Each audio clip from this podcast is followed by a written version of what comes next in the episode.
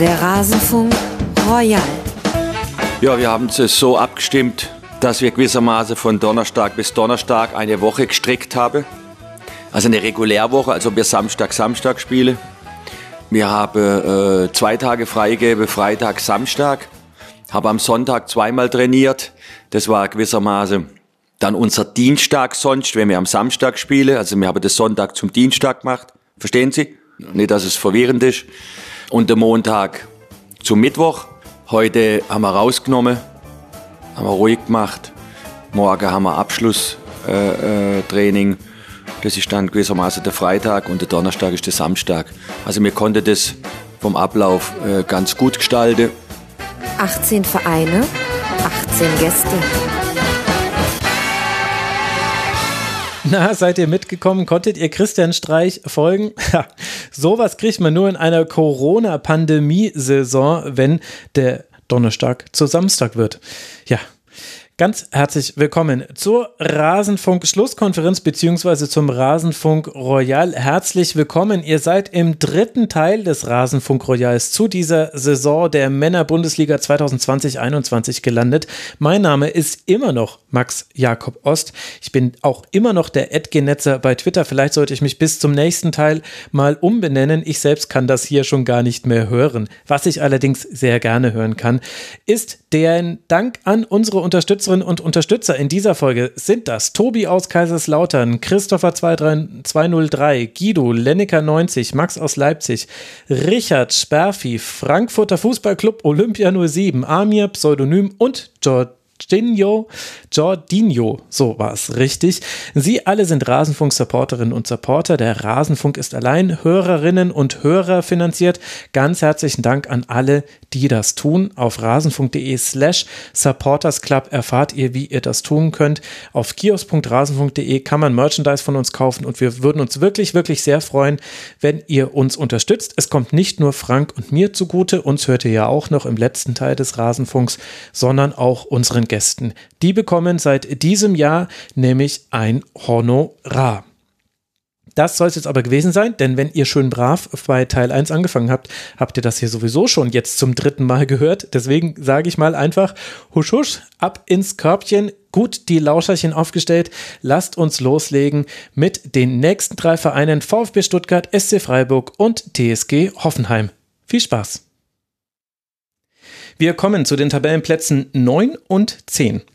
Und auf diesen Plätzen liegen der VfB Stuttgart mit 45 Punkten und der SC Freiburg. Und dementsprechend habe ich jetzt auch zwei Gäste bei mir in der Leitung. Zum einen, ich begrüße Sie sitzend in Ihrem herrschaftlichen Schloss. Zumindest wollen wir zumindest diese Illusion aufbauen. Katharina Förtsch, sie ist unter anderem bei Magenta Sport unterwegs, ist VfB-Fan als at Freak in the City unterstrich kann man ihr auf Twitter folgen, was ich sehr empfehlen möchte.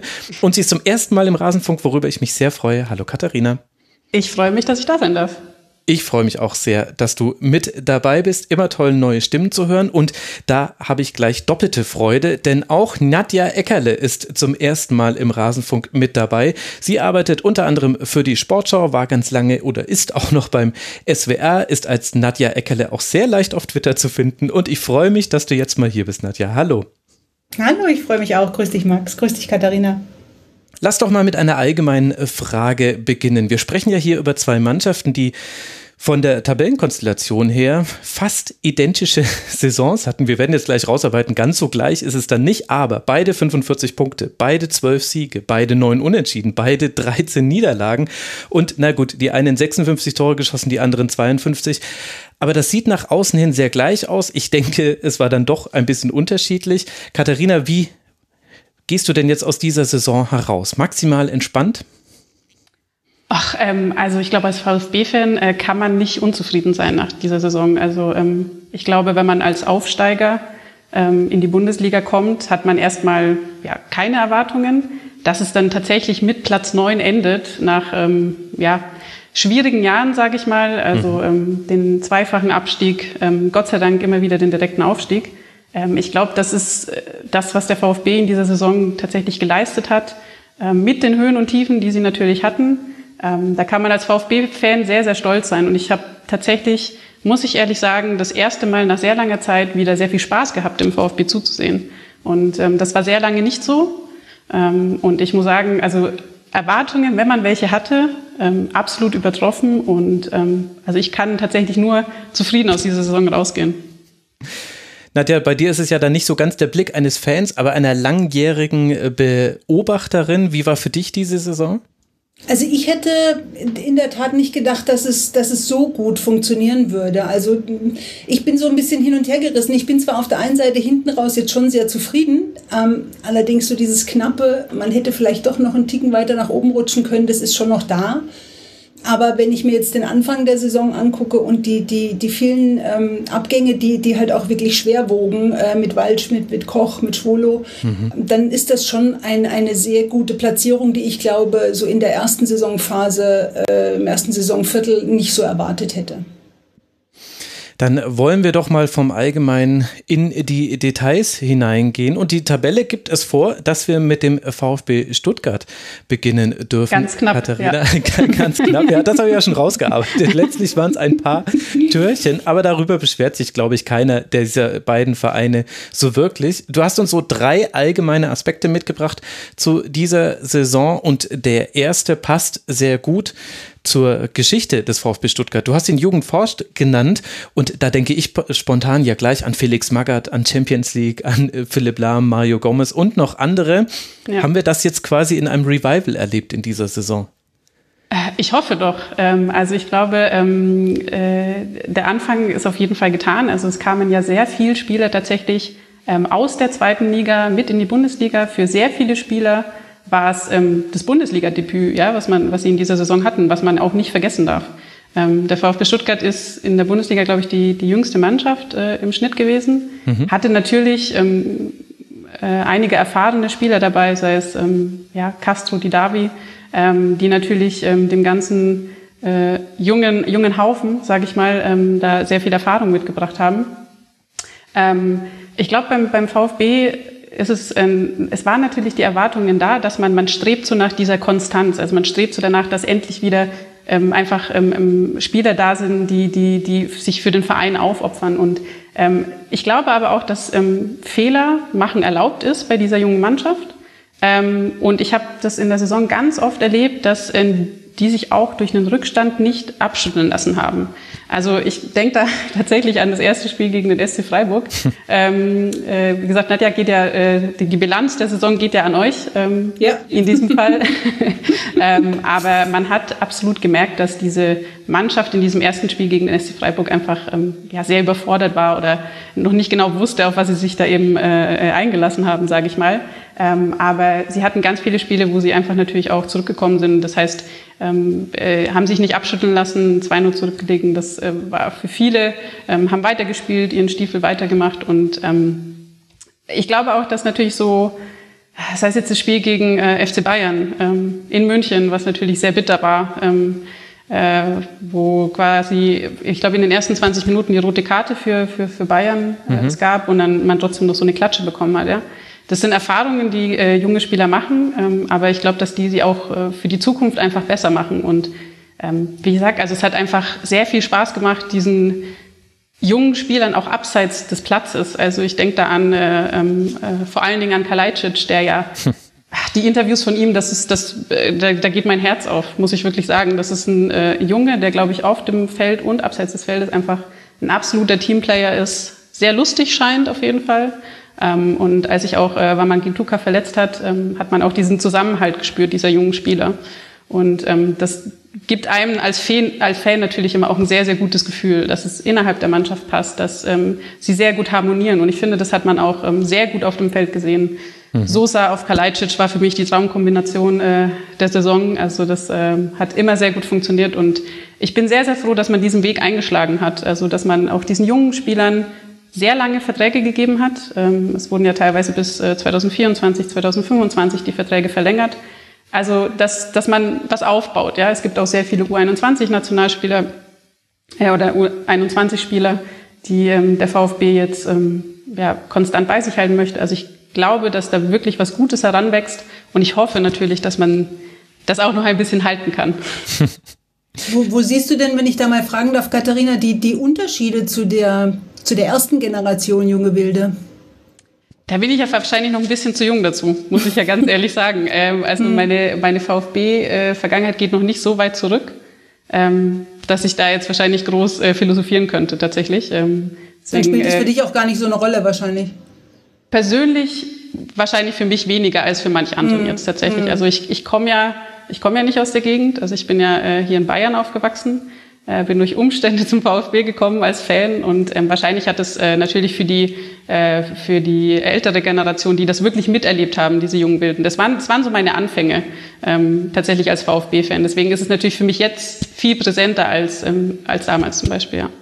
Hm. Wo, wo, siehst du da, hast du, siehst du da die Unterschiede oder siehst da, du viele Gemeinsamkeiten? Mir, da, da, fehlt mir jetzt auch so ein bisschen die Nähe. Ich frage mich nur, da liegen ja jetzt dann schon eine, eine Generation Spieler letztendlich dazwischen, mhm. ähm, zwischen diesen zwei, ob, ob sich dieses Fußballgeschäft da doch so sehr weiterentwickelt hat oder in eine andere Richtung entwickelt hat, dass das nicht mehr eins zu eins so abbildbar ist, wie es damals war.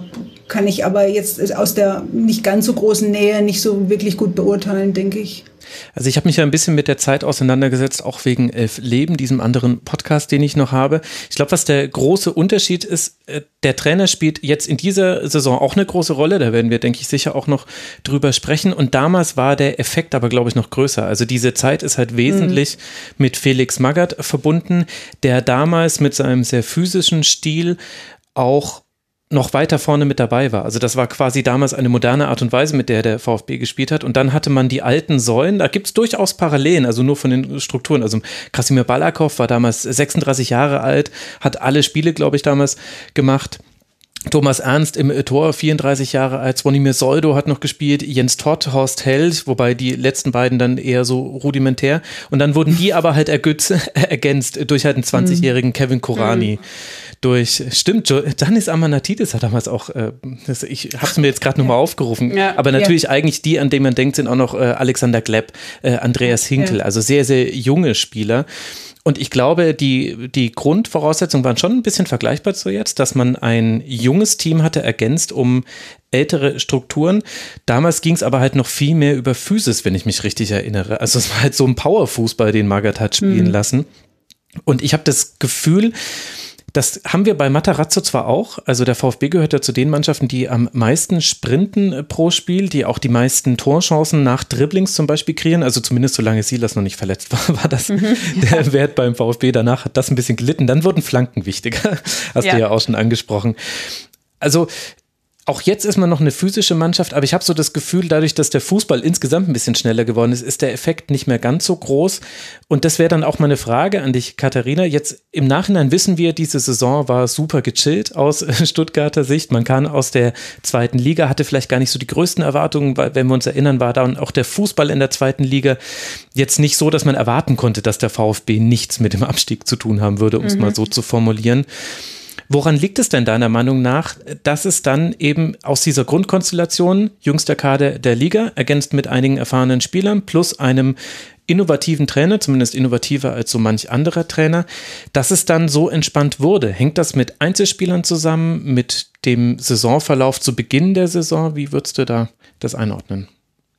Ja, wie ich am Anfang schon erwähnt hatte, es ist natürlich, die Mannschaft hat sich jetzt nicht groß verändert zu der zur zweiten Bundesliga. Also es, ähm, sei es jetzt äh, in Endo, die waren ja alle schon äh, mit dabei.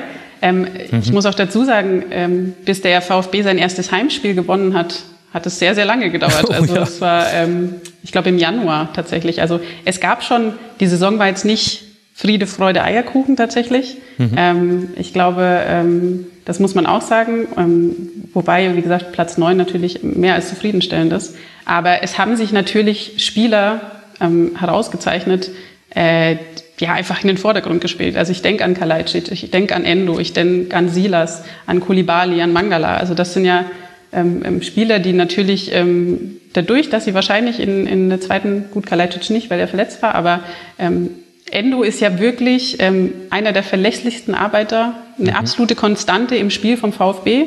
Und ich glaube auch, dass die, bis auf die Verletzungen jetzt äh, am, am Ende der Saison, die natürlich extrem bitter sind, ähm, der VfB schon sehr konstant in, in seinen Aufstellungen auch war, also auch in, ja. in der Spielweise. Also ähm, Matarazzo hat da, glaube ich, sehr viel Wert drauf gelegt, ähm, eine stabile Defensive zu haben. Mhm. Ähm, und ähm, hat Kalajdzic hat sich ja dann auch seinen Stammplatz quasi erarbeitet und ähm, wir hatten natürlich auch Glück, dass der, dass der die ganze Saison durchgespielt hat und sich natürlich ähm, nicht nochmal verletzt hat. Aber auch der Wegfall von Silas. Also es gab immer Spieler, die dann quasi ähm, eingesprungen sind. Gonzales ist ja dann auch irgendwann ausgefallen.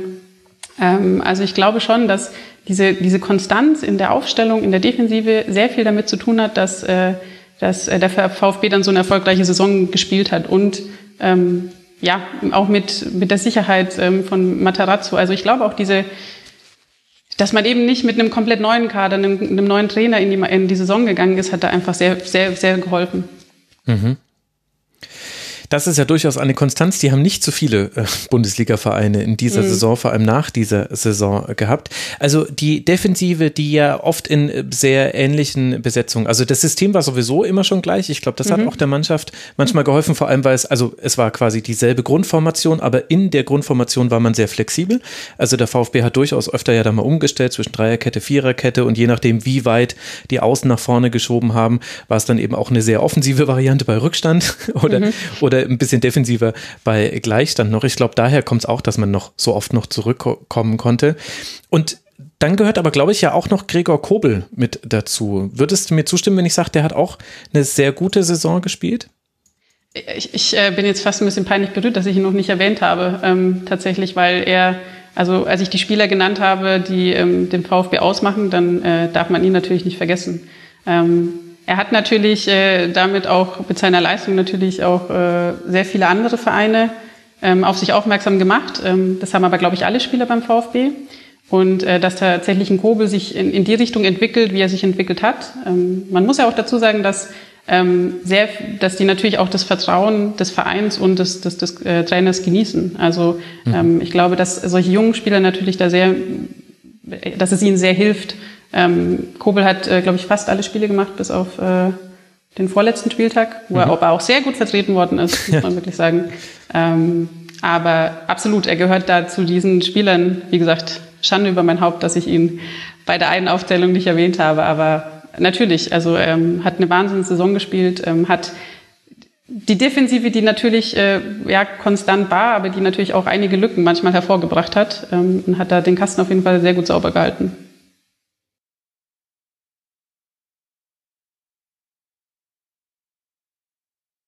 Wie immer im DFB-Pokal gegen Hansa Rostock. Das ist ja eine gute ja. Tradition, aber es wurde mal gewonnen. Hey, auch cool. Ähm, also 1 zu 0 gewonnen. Ich glaube schon durch ein Tor durch Silas, wenn ich mich richtig erinnere. Dann eben dieses unglückliche 2 zu 3 gegen den SC, was aber aus Freiburger Sicht durchaus schmeichelhaft war, vor allem in der zweiten Halbzeit und dann ging es so ein bisschen los. Zwei Siege gegen Mainz 05, gegen Hertha BSC, beide auswärts. Da war zwischenzeitlich Stuttgart die beste Auswärtsmannschaft der Liga. Konterkariert mhm. dann oder fängt das auf, was du ja auch schon angesprochen hast. Zu Hause hat es eine ganz, ganze Weile gedauert, ja. bis man da mal äh, gewinnen konnte. Das war erst dann gegen Mainz 05 dann schon in der Rückrunde der Fall. Hast du ja vorhin schon angesprochen. Und dann gab es aber eine ganze Reihe von Unentschieden. 1 zu 1 gegen Leverkusen, 1 zu 1 gegen Köln, 1 zu 1 gegen Schalke, 2 zu 2 gegen Frankfurt, 3 zu 3 gegen Hoffenheim, bevor man dann gegen die Bayern zum ersten Mal wieder verloren hat.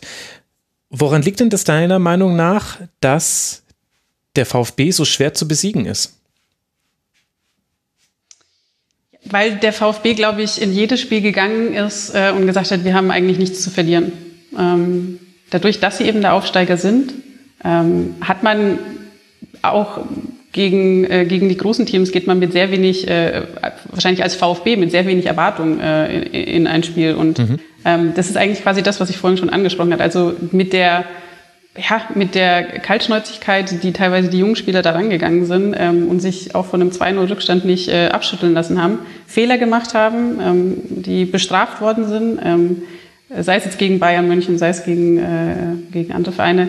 Ähm, ich glaube, dass die Art und Weise, wie sie aufgetreten sind, ähm, man, man konnte eigentlich immer mit einem Tor rechnen. Also das war eigentlich in den meisten Spielen so, dass man äh, ähm, auf jeden Fall auf die, äh, auf die Offensive auf jeden Fall ähm, ähm setzen konnte. Und ich glaube, dass dadurch natürlich durch diese Spielweise, durch dieses, dieses ähm, ja, wir, wir, wir stecken nicht zurück, wir, wir spielen nach vorne, ist es tatsächlich sehr schwer, den, den VfB Stuttgart zu besiegen. Ein paar haben es natürlich geschafft, äh, aber ähm, ja, also ich glaube, dass, äh, ähm, dass, dass das so die Gründe tatsächlich sind, dass es, ähm, dass es dann so gut geklappt hat. Und wie war das in der Zweitligasaison davor? Also, weil ich versuche jetzt so ein bisschen herauszuarbeiten, die, die gute Saison des VfB, die ist für alle so ein kleines Mysterium. Und ich habe das Gefühl, ein Stück weit ehrlicherweise auch für alle beim VfB selbst und auch für die VfB-Fans, weil es dann vielleicht mühe besser gelaufen ist, als es normal, äh, also da hatte man dann vielleicht auch in den entscheidenden Situationen dann die richtigen Tore. Aber was hat sich denn da verändert zur zweiten Liga? War das in der zweiten Liga auch schon so? Da, da habe ich es ehrlich gesagt nicht so genau verfolgen können. Wie hat der VfB da gespielt? Ähm, ich glaube, dass es sehr viel, was ich auch gerade angesprochen hatte, vielleicht mit dem Druck zu tun hatte. Also mhm. die Mannschaft war relativ neu, ähm, kamen ja einige äh, Neuzugänge dazu, die jetzt auch mit in die Bundesliga gegangen sind. Aber der VfB hat quasi, oder jeder Club, der quasi als Traditionsclub von der, von der Bundesliga in die zweite Liga geht, ähm, ich glaube, der hat immer den Druck aufzusteigen. Wir sehen es, glaube ich, jetzt beim HSV, hm. ähm, dass es natürlich super, super schwierig ist, wenn man nicht sofort in der ersten Saison wieder aufsteigt. Ähm, und man, man hatte, ich meine, ich bin ein großer Gomez-Fan früher gewesen, ähm, aber man hatte natürlich auch so in der, in der Sturmspitze niemanden, der das irgendwie, äh, der, der, man konnte auch nicht damit rechnen, dass Kalajdzic natürlich so super gut trifft, ja, aber ich glaube, das hat in der, in der zweiten Liga ein bisschen gefehlt. Ähm, diese Kaltschnäuzigkeit auch vor dem Tor und dann ist der Druck ein ganz anderer. Also ich glaube, dass der Druck in der zweiten Bundesliga, man muss sofort wieder nach oben, vor allen Dingen, weil man das zweite Mal schon in der zweiten Bundesliga spielt, ähm, dass man einfach in der Bundesliga auch befreiter aufspielen konnte und natürlich die, die, die Mannschaft sich einfach auch schon besser kannte. Und ähm, dieses ganze Gefüge, was, was Misslintat da zusammengestellt hat, ähm, einfach wahrscheinlich ein Jahr gebraucht hat, ähm, bis es alles funktioniert. Und das quasi jetzt in der Bundesliga quasi das Ergebnis wir jetzt quasi gesehen haben. Ich finde das so interessant, weil da auch der Kontrast zum SC Freiburg so groß ist, Nadja. Also wir sprechen hier beim VfB über eine Mannschaft, die super in die Saison reingekommen ist, die am ersten Spieltag verloren hat und dann aber ganz lange nicht mehr. Und dann gucke ich mir und, und wir haben ja schon festgestellt, okay, punktemäßig sind sie beide gleich rausgekommen. Jetzt gucke ich mir die hm. Anfangsphase des SC Freiburg an und hm. es könnte nicht unterschiedlicher sein. Nach zehn Spieltagen hat man erst acht Punkte und steht wirklich nicht gut da. Ja, das hat, also dieses Auftaktspiel noch in, in, in Stuttgart äh, hat mich eigentlich total überrascht, weil äh, Freiburg traditionell eigentlich eher lange braucht, bis sie sich in der Saison zurechtfinden. Mhm. Das ist ganz oft so gewesen, ähm, weil es irgendwie auch immer dauert, Neuzugänge einzubauen und an dieses System zu gewöhnen.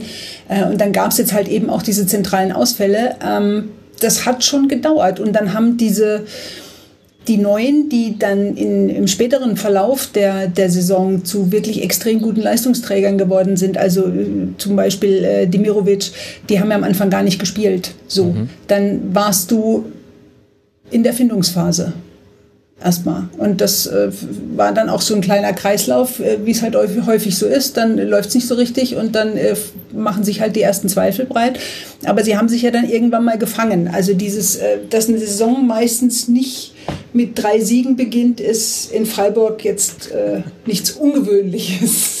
Ja, außer was ich in der letzten Saison so, dass das, also jetzt dann schon vorletzten Saison, dass das Auftaktprogramm so gut war und man ja. dann daraus die ganze Saison zählen konnte. Diesmal war es, glaube ich, so ein bisschen umgedreht. Die Hinrunde, ja. Ja, ja, ja. Es ist, ist ja, es ist, ist schwierig auch mal zu beurteilen. Also, in diesem Falle sind halt wirklich ein paar Leistungsträger weggebrochen oder äh, sind gegangen mhm. und die, die, die kamen, die, die haben alle ein bisschen gebraucht. Also wir können da gerne mal nachher noch mal ein bisschen näher drauf eingehen, aber ja. so, ein, so, ein, Santa Maria, der ja Rekordeinkauf war, der hat halt auch ein bisschen gebraucht. Und ich bin, ich glaube, so richtig 100 Prozent ist er noch nicht ganz da, wo ich ihn jetzt erwartet hätte. Mhm. Ja, mit Dimirovic äh, super. Und dann, dann sind es natürlich auch so Spieler wie, wie Vincenzo Grifo, der dann jetzt nochmal so zu neuen Höhen aufgestiegen ist und auch äh, vor allem auch äh, Christian Günther in diesem Falle, ähm, der, der jetzt wirklich eine, eine super Saison gespielt hat und da, da auch viel zum Erfolg beigetragen hat, finde ich. Da müssen wir dann gleich nochmal im Detail einsteigen. Mhm. Vorher äh, darf aber Katharina noch mir erklären, du hast als zweiten Aspekt mitgebracht Identität und Konstanz. Konstanz haben wir jetzt äh, schon angesprochen. Ich habe auch mal äh, nachgeguckt. Also äh, bei 20 Rückständen hat der VfB noch siebenmal nicht verloren. Das hört sich gar nicht so viel an, ist aber ehrlicherweise in der Liga guter Durchschnitt. Also auf dem neunten Platz liegt man da. Elf Punkte hat man nach Rückstand noch erzielt. Das war ja ein Teil der Konstanz. Wie würdest du denn dann die Identität beschreiben? Was meinst du denn dann damit? Die Identität geht natürlich auch so ein bisschen auf den ersten Punkt äh, zurück, äh, den mhm. mit der Jugend forscht. Also ähm, jedem ist ja bekannt, äh, der VfB, jung und wild. Ähm, und äh, ich glaube, da hat man auch so ein bisschen danach geächtzt, ja, also ähm, die Fans nach diesem äh, jungen Wilden, was wir ja vorhin auch schon äh, quasi besprochen haben. Also der VfB war die letzten Jahre immer so ein bisschen auf der Suche nach der Identität, also und auch nach der Konstanz. Also sei es die Trainerwechsel, sei es ähm, Spieler, die ähm, natürlich nicht sehr lang geblieben sind teilweise. Also es war durch die ständigen Trainerwechsel hat man auch, ja, mir hat so ein bisschen wirklich die Identifikation mit dem Verein sehr lange gefehlt, ähm, weil man ja äh, quasi vor und zurück äh, gegangen ist und äh, als dann Matarazzo quasi kam, ähm, ich fand zum Beispiel auch äh, Wolf ein super Trainer, musste dann auch natürlich äh, in der, glaub, in der ersten Halbzeit der der, mhm. der, der neuen Saison wieder gehen. Also äh, es hat einfach so ein bisschen, man, man dachte immer, der VfB ist wieder auf der Suche nach, was, was ist der VfB eigentlich? Und ich finde, dass das ähm, Matarazzo und Misslintat einfach sehr gut wieder zurückgebracht haben.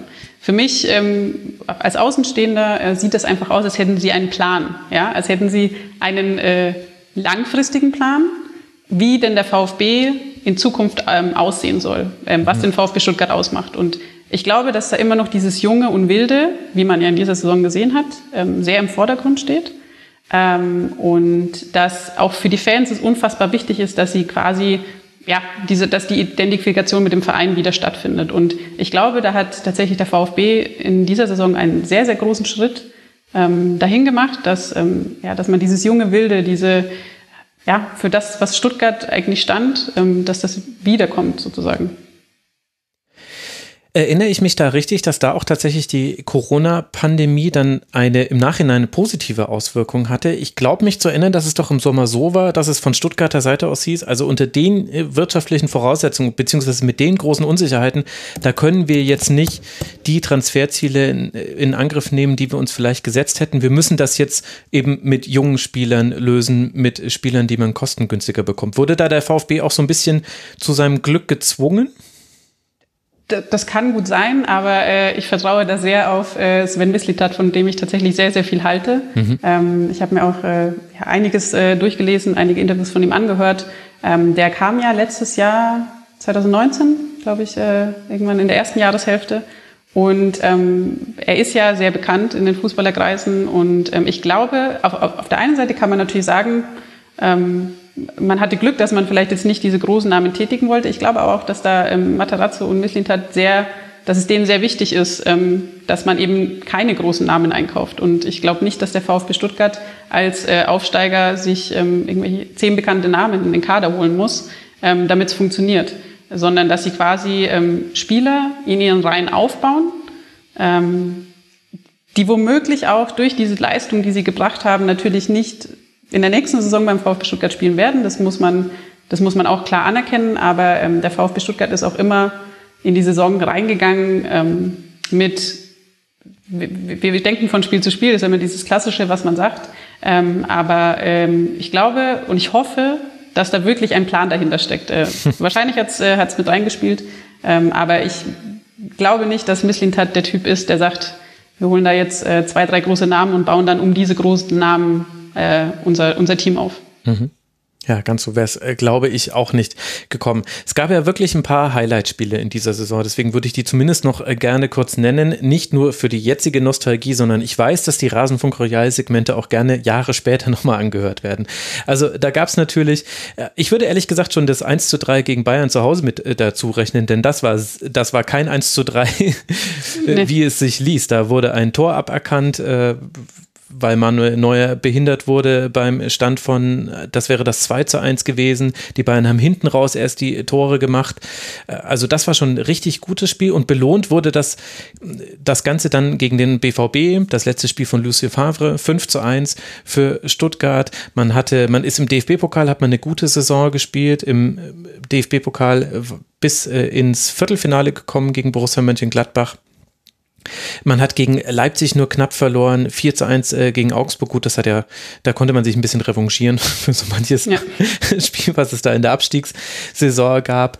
Also da waren einige richtig bemerkenswerte Siege mit dabei. Es gab allerdings auch diese Phase, in der es ein paar Niederlagen gab. Also 0 zu 3 in Bielefeld, 1 äh, zu 2 in Freiburg. Das haben wir ja vorhin schon geklärt. Die Bilanz ist da mal eindeutig. In der Phase ist man auch aus dem DFB-Pokal ausgeschieden, hat in Leverkusen mit 2 zu 5 zwar auch deutlicher gewonnen, als es das Spiel hergegeben hat, aber man hat äh, verloren, Entschuldigung, deutlicher verloren, als es das Spiel hergegeben hat. Und in dieser Phase sind ja dann auch die Verletzungen von Silas und Gonzales geplatzt. Welche Auswirkungen hatte das jetzt im Nachhinein auf die Mannschaft?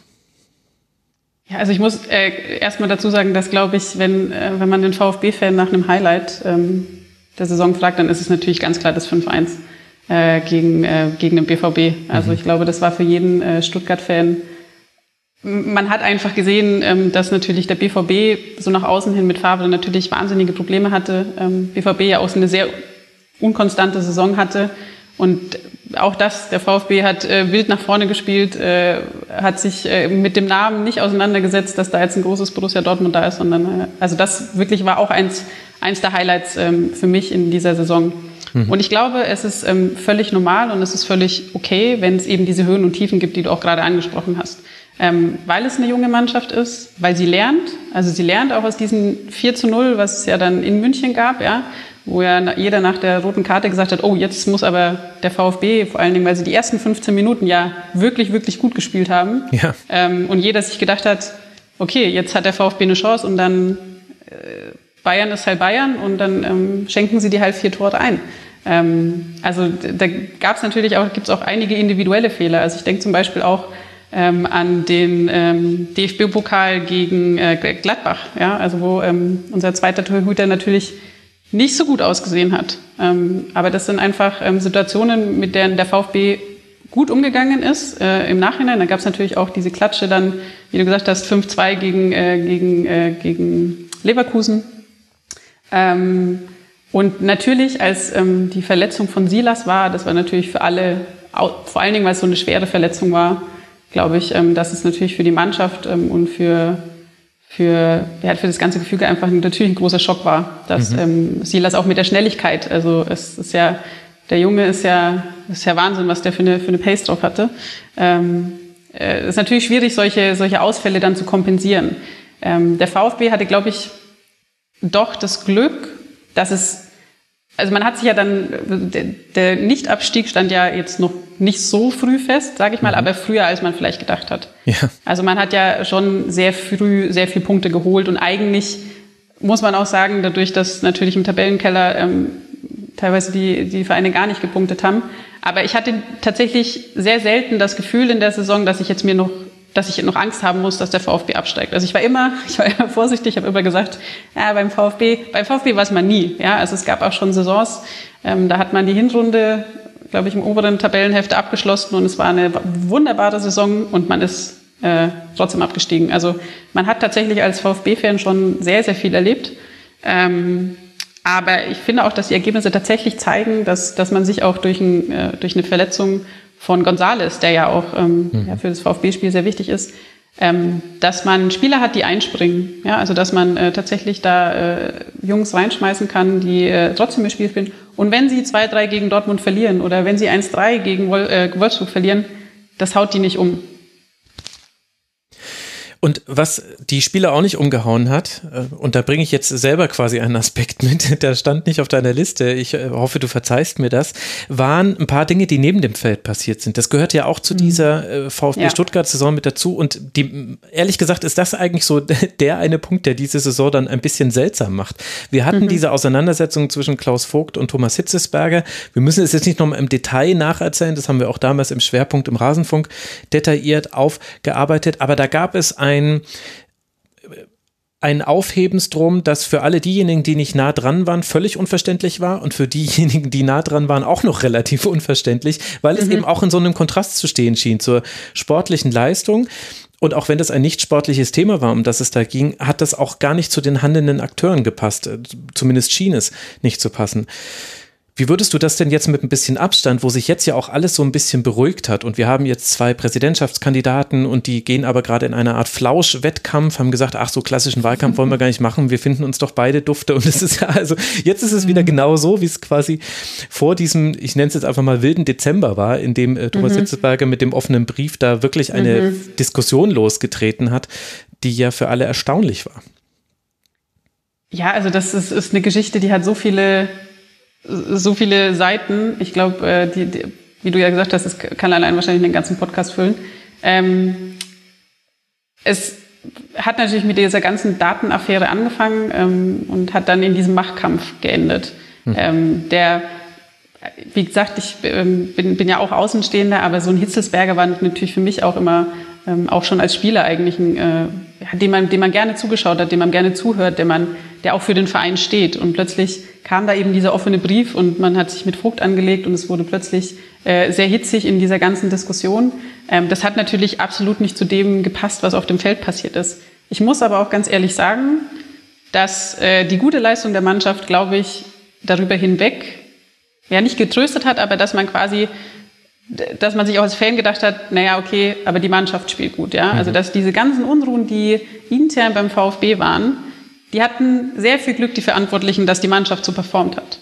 Ähm, weil ich glaube, dass das ähm, mit einer anderen Leistung, also hätte die Mannschaft schlecht gespielt, hätte die Mannschaft gegen den Abstieg gekämpft, dann hätte man quasi diesen Aspekt, diesen Machtkampf äh, im Präsidium mit als Grund hergenommen, zu sagen, okay, schaut mal, was ihr da angerichtet habt. Also ähm, Deswegen, äh, die, die Spieler und, und Verantwortlichen haben immer betont, dass sie sich da quasi, ähm, ja, dass, dass sie das nicht, äh, ähm, dass sie da nichts mitbekommen. Ähm, aber ich glaube, wäre die Saison vom VfB sportlich anders gelaufen, dann hätte man das mit als einer der Gründe, warum es quasi ähm, schlecht lief, mit äh, aufnehmen müssen, definitiv. Und es ist einfach sehr schade, dass das quasi ähm, so ein paar Monate mehr Thema war als eigentlich die sehr gute Leistung ähm, der Mannschaft. Und ähm, äh, tut natürlich weh und es ist natürlich ein wahnsinniges Hin und Her gewesen. Also plötzlich tritt er an, dann ähm, gibt es den offenen Brief, dass er es doch nicht tut, ähm, dann ist äh, Vogt dann doch wieder. Also ich muss auch ehrlich sagen, irgendwann habe ich auch nicht mehr wirklich durchgeblickt, was jetzt gerade der Fall ist, weil ähm, da einfach so viel abgegangen ist. Hm. Ähm, was natürlich einfach ja, sehr schade ist, dass es quasi intern so einen Machtkampf gegeben hat. Vielleicht hat man sich jetzt geeinigt, dass man sagt, okay, äh, es wird jetzt nicht mehr nach außen getragen. Kann ich tatsächlich nicht sagen, was da der aktuelle Stand ist, weil das natürlich für mich als Fan natürlich erstmal in erster Linie schaue ich das an, was die Spieler auf dem Feld machen. Ja. Ähm, das hat mir super gefallen. Ich hoffe, dass sich die, ähm, die internen auch alle wieder, ähm, ja, dass die das auch auf die Kette bekommen und da jetzt nicht noch mehr unnötige Ruhe reinbringen. Aber es, es scheint ja zumindest so der Fall zu sein. Aber ist es für dich als Fan, wenn ich da mal noch mal einhaken darf, nicht auch ähm, entscheidend oder, oder, oder wichtig zu wissen, was der Verein mit deinen Daten macht? Und ähm, total. Also ich hätte das als wäre ich da jetzt betroffen gewesen, als großen Vertrauensbruch empfunden. Und ich Absolut. glaube, ich hätte mich da schon hinterfragt oder ich hätte meine äh, mein, mein Gefühl für den Verein dann schon hinterfragt, äh, weil ich mich hintergangen gefühlt hätte. So. Ich, ich glaube, jeder Fan hat sich da hintergangen gefühlt, absolut. Also das, ähm, als das mit der Datenaffäre aufkam, ich glaube, ähm, das ist äh, natürlich für, ähm, für Mitglieder mit das, äh, das Schlimmste, was passieren kann mit dieser Datenaffäre. Also gebe ich dir äh, zu 100 Prozent recht, dass man natürlich ähm, Deswegen sage ich ja, es ist ja natürlich dieses Sportliche, was auf dem Feld passiert, äh, soll ja eigentlich dir, also hat dir so viel Freude bereitet und es hat einfach einen sehr faden Beigeschmack gehabt, dass quasi ähm, so mit den Daten umgegangen worden ist und dass es dann quasi in diesem Machtkampf geendet hat. Ja, gebe ich dir recht. Immerhin hörte es dann irgendwann auf, dass man nicht mehr die ganze Zeit als Schnittbild äh, gesehen hat, wie standen jetzt äh, Vogt und Hitzesberger nebeneinander, haben sie sich gegenseitig die Faust gereicht, die Corona-Faust. Haben sie sich die Hand gegeben, genau. ja, nein, äh, haben das sie sich angeschaut. Ja. Ja. ja. gut, aber andererseits muss man da ja auch die JournalistInnen und Journalisten äh, verstehen. Es war ein großes Thema und man hatte ja auch nicht so viele Schnittbilder in der Corona-Zeit. Also da bist du froh ja. über alles, was du gut begründet auf der Tribüne zeigen kannst zwischen zwei Spielszenen mit der Hauptkamera.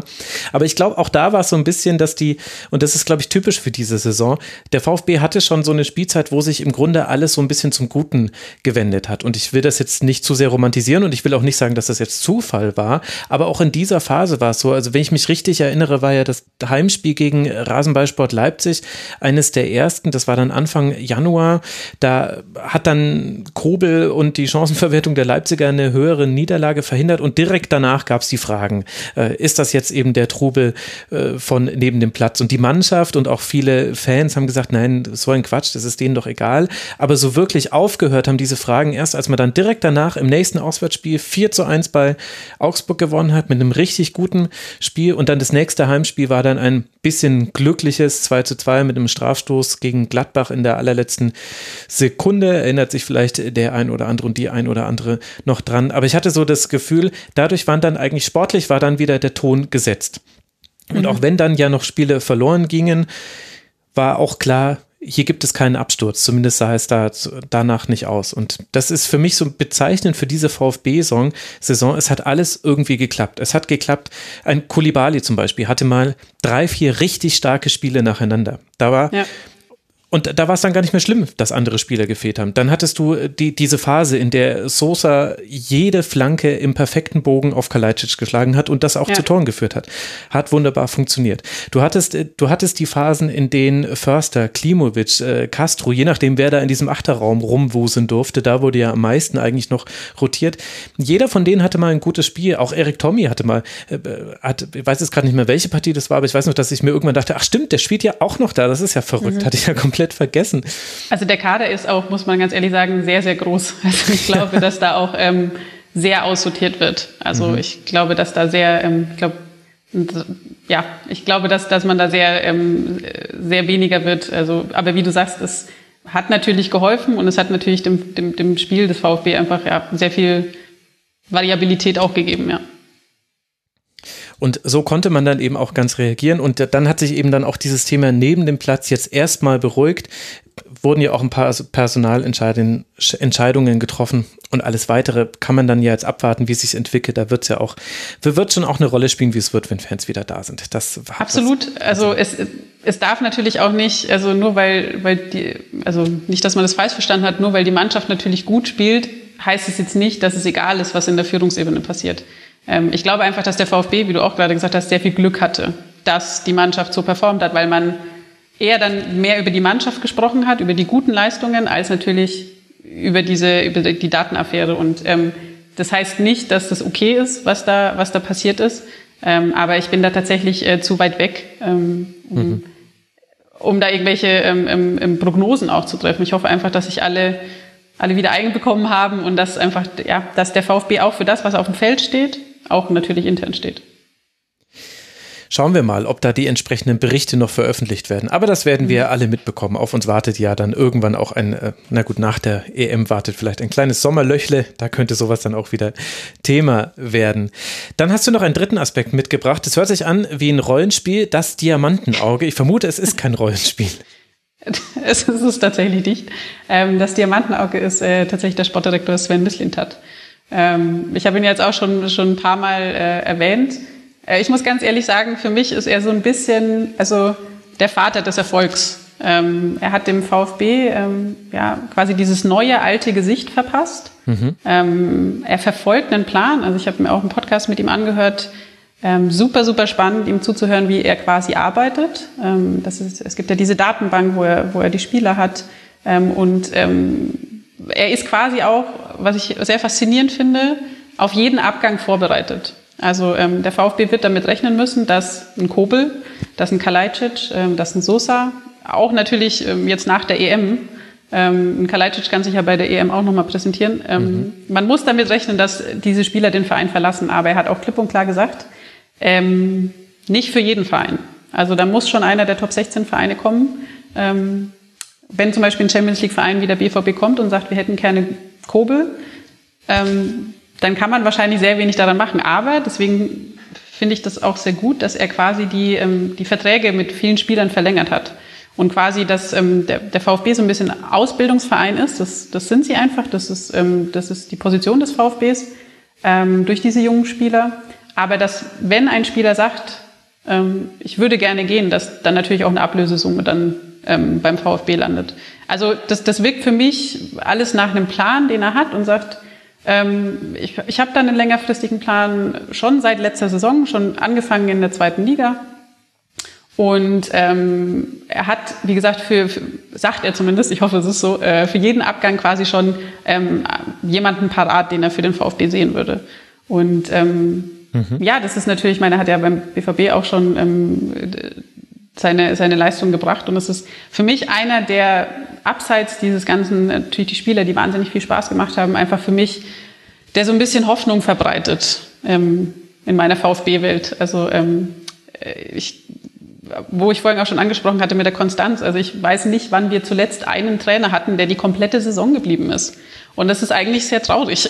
Ich glaube, das hat jemand im, ich glaube, es war 2012, 2013, das hat jemand im Forum, glaube ich, geschrieben.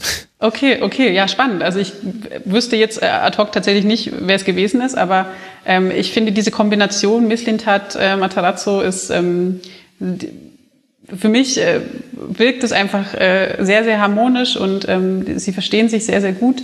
Ähm, und für mich ist Misslintat tatsächlich so ein bisschen der Vater des ganzen Erfolgs. Also die Strippen, die er zieht, die, die Verpflichtungen, die er, die er tut. Ähm, Kalajdzic ähm, hatte ja eine sehr böse Verletzung, ähm, dass mhm. der natürlich auch so zurückkommt äh, oder überhaupt äh, im, im Spiel des VfB kommt. Ähm, das, das hat einfach für mich deswegen auch dieses Diamantenauge. Also er hat die ja wirklich aus dem Nirgendwo geholt, ähm, teilweise. Und ähm, finde ich sehr faszinierend, wie er, wie er quasi arbeitet und das natürlich auch ähm, zu hören. Und er ist ja ja, also ich finde ihn auch so als, als Person einfach sehr, sehr spannend. So, wenn er, äh, weil er immer so, so nichts aus, also so ein bisschen unterm Radar läuft natürlich, weil er ist der Sportdirektor und er soll natürlich nicht viel Interviews geben, sondern eher seine Arbeit da machen. Aber wenn er spricht, höre ich ihm einfach sehr, sehr gerne zu.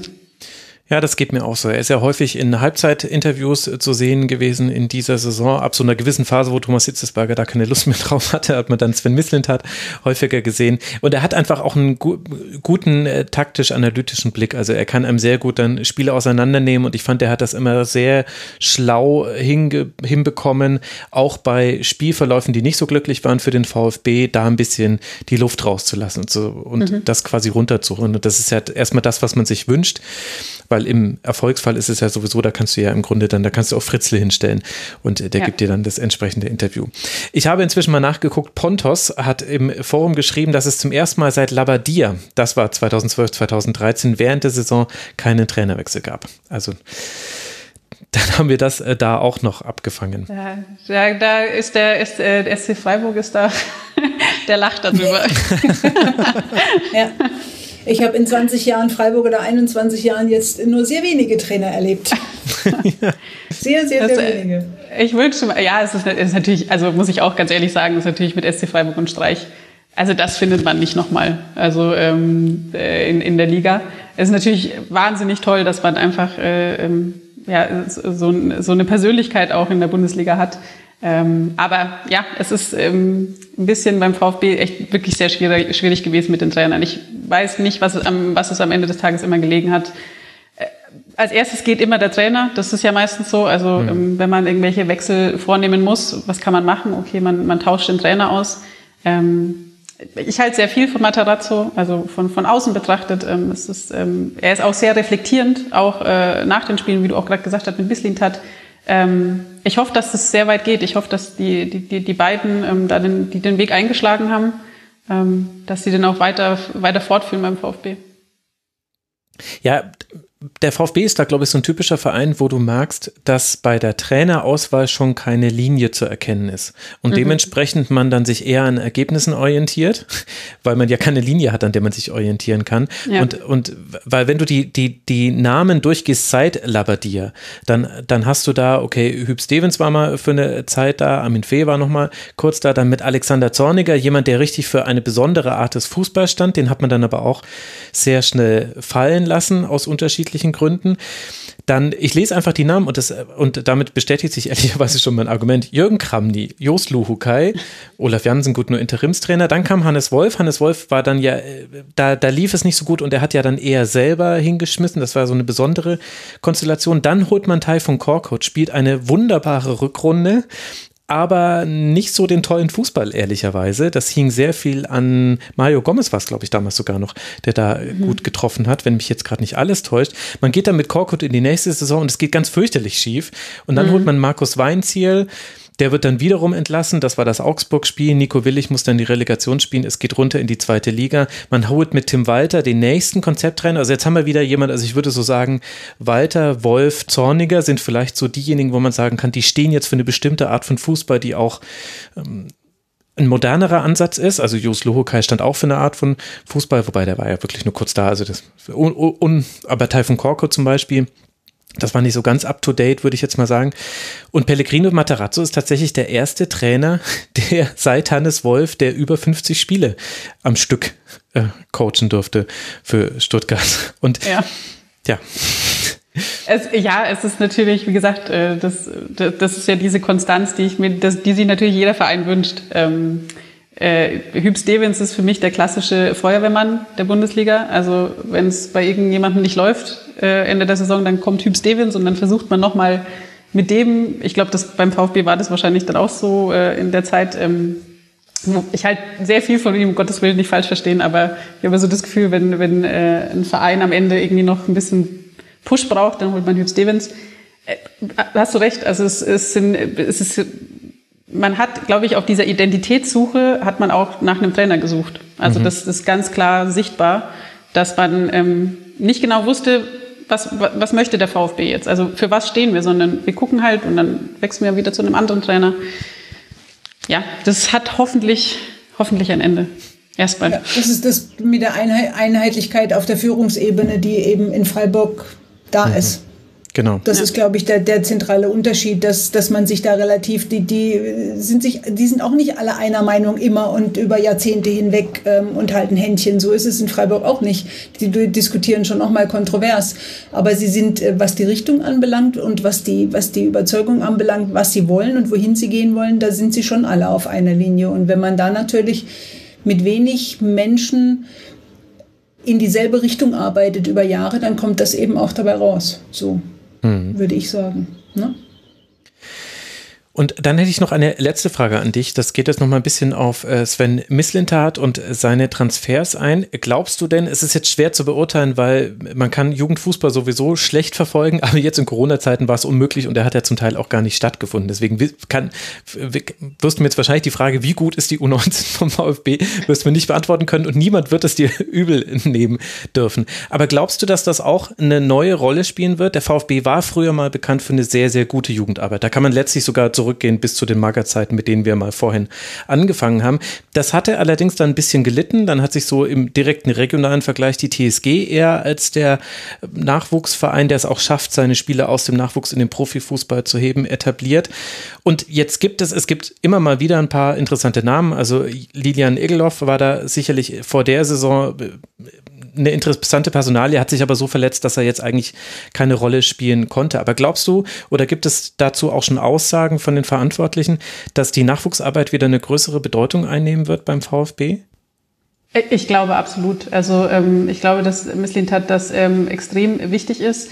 Ich kann dir tatsächlich Namen wahrscheinlich jetzt keine um die, um die, äh, um die Ohren werfen, aber ähm, es gab natürlich einige vorzeitige Vertragsverlängerungen mit äh, jungen Spielern. Mhm. Ähm, und ähm, ich meine, es sind auch noch sehr viele junge, also Kobel ist glaube ich auch 23, ja, also es sind natürlich noch sehr viele junge Spieler, die jetzt schon im Profikader eine feste Größe sind. Und ähm, ich habe das in der Saison mitbekommen, dass es einige Vertragsverlängerungen gab mit, ähm, sei es U21, U19-Spielern.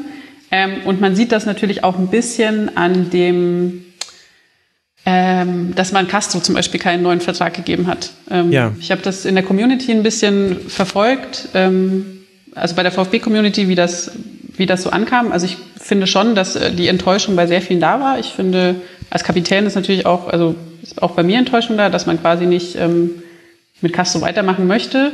Dann habe ich natürlich die Kontroverse gehört, äh, aber die Davi behält man. Ja, also es ist natürlich auch, die Davi ist auch, glaube ich, über 30. Also, und das war es dann tatsächlich schon an älteren Spielern, sage ich mal.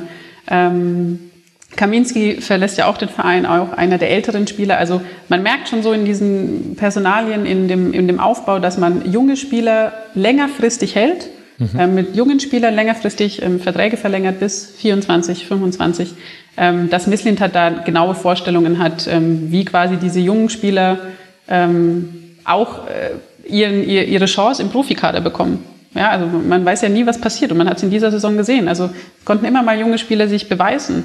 Und mhm. ähm, das ist natürlich für einen Verein auch super, super wichtig und vor allen Dingen für die Jugendarbeit zu sagen, okay, ich bleibe in diesem Verein, ähm, ich habe die Chance, durch meine Leistung vielleicht auch mal in den Profikader zu kommen. Und wenn der Profikader oder ja, die Profiabteilung natürlich auch so ein, so ein Gefüge ist, ähm, wo einfach Konstanz da ist, ähm, dann ist es natürlich für die jungen Spieler umso wichtiger. Also ich so von außen betrachtet, tatsächlich ohne da jetzt, wie, wie gesagt, zu große Internas zu haben, ähm, sind diese Vertragsverlängerungen, die man getätigt hat im Jugendbereich, ähm, weisen schon sehr darauf hin, dass man eher ähm, ja, in, wieder auf die junge Generation setzt ja, und mhm. eben die Jugendarbeit ausbauen möchte.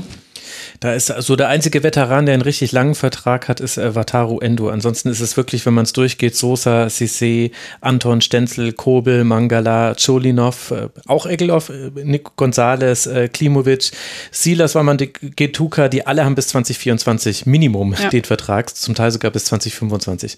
Also das unterstreicht das nochmal sehr deutlich.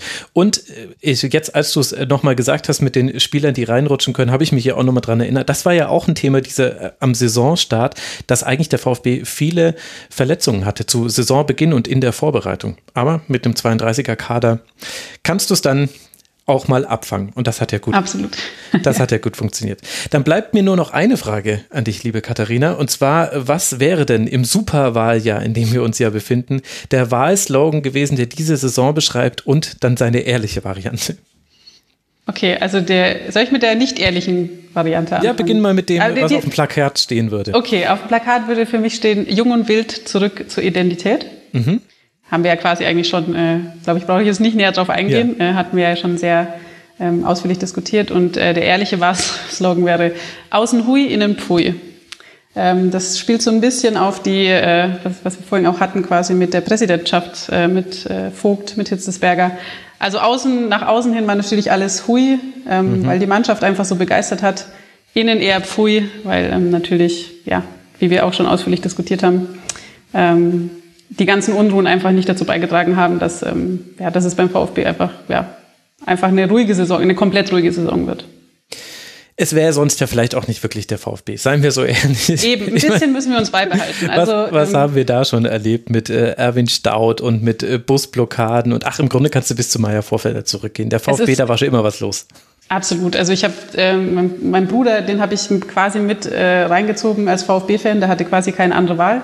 Ähm, und bei uns ist es immer so, naja, warten wir mal ab, es ist der VfB. Also äh, auch, auch als quasi sicher war, dass man nicht mehr absteigen kann, ich so, wir warten, wir warten noch. Es ist der VfB, da kann, da kann alles passieren. Naja, es ist dann nicht mehr viel passiert. Neunter Tabellenplatz, eine sehr erfreuliche Platzierung. Und Ebenso erfreulich ist die Platzierung ja vom SC Freiburg, über den wir jetzt äh, sprechen wollen. Auch wenn man sich da schon so sehr dran gewöhnt hat, dass im Forum unter mitmachen.rasen.de schon die Frage gestellt wurde, Nadja, müsste jetzt nicht eigentlich der nächste Schritt kommen? Müsste man jetzt nicht nach der zweiten Spielzeit, wo man dann schon am internationalen Geschäft ein bisschen geschnuppert hat, müsste dann der SC jetzt nicht auch mal sagen, ach komm, jetzt greifen wir mal Europa an? Wenn sie nie tun, wenn sie nie tun. Man kann natürlich, man kann natürlich der, der Meinung sein oder man kann die Frage schon durchaus auch stellen. Ähm, und äh, ich glaube, sie sind so ein bisschen, also Christian Streich vor allen Dingen ist da immer so ein bisschen hin und her gerissen. Den reizt es natürlich schon, ähm, sich auch da mal so zu beweisen und, und da die ersten Schritte zu machen. Sie haben ja auch schon international gespielt, in der Regel allerdings nicht wirklich erfolgreich in der Vergangenheit. Hm. Aber äh, Christian Streich sieht da und auch, auch, auch Jochen Seyer äh, sieht da natürlich auch die Probleme, die damit einhergehen. Du brauchst eben auch einen großen Kader und du brauchst einen Kader, der eben nicht nur auf zwei, drei Positionen doppelt besetzt ist, sondern idealerweise halt auf mehr Positionen doppelt besetzt ist. Und da stößt du schon ein bisschen an die Grenzen, wenn du ein klassischer Ausbildungsverein bist, der äh, eben auch viel Junge einbaut und ähm, viel Neue einbaut und dann da schon sehr drunter leidet, ähm, wenn man, wenn man da, also Christian Streich leidet da ganz besonders drunter, wenn er seine übliche Trainingsarbeit unter der Woche nicht machen kann, weil er dann äh, donnerstags irgendwo spielen muss. Ja. Mhm.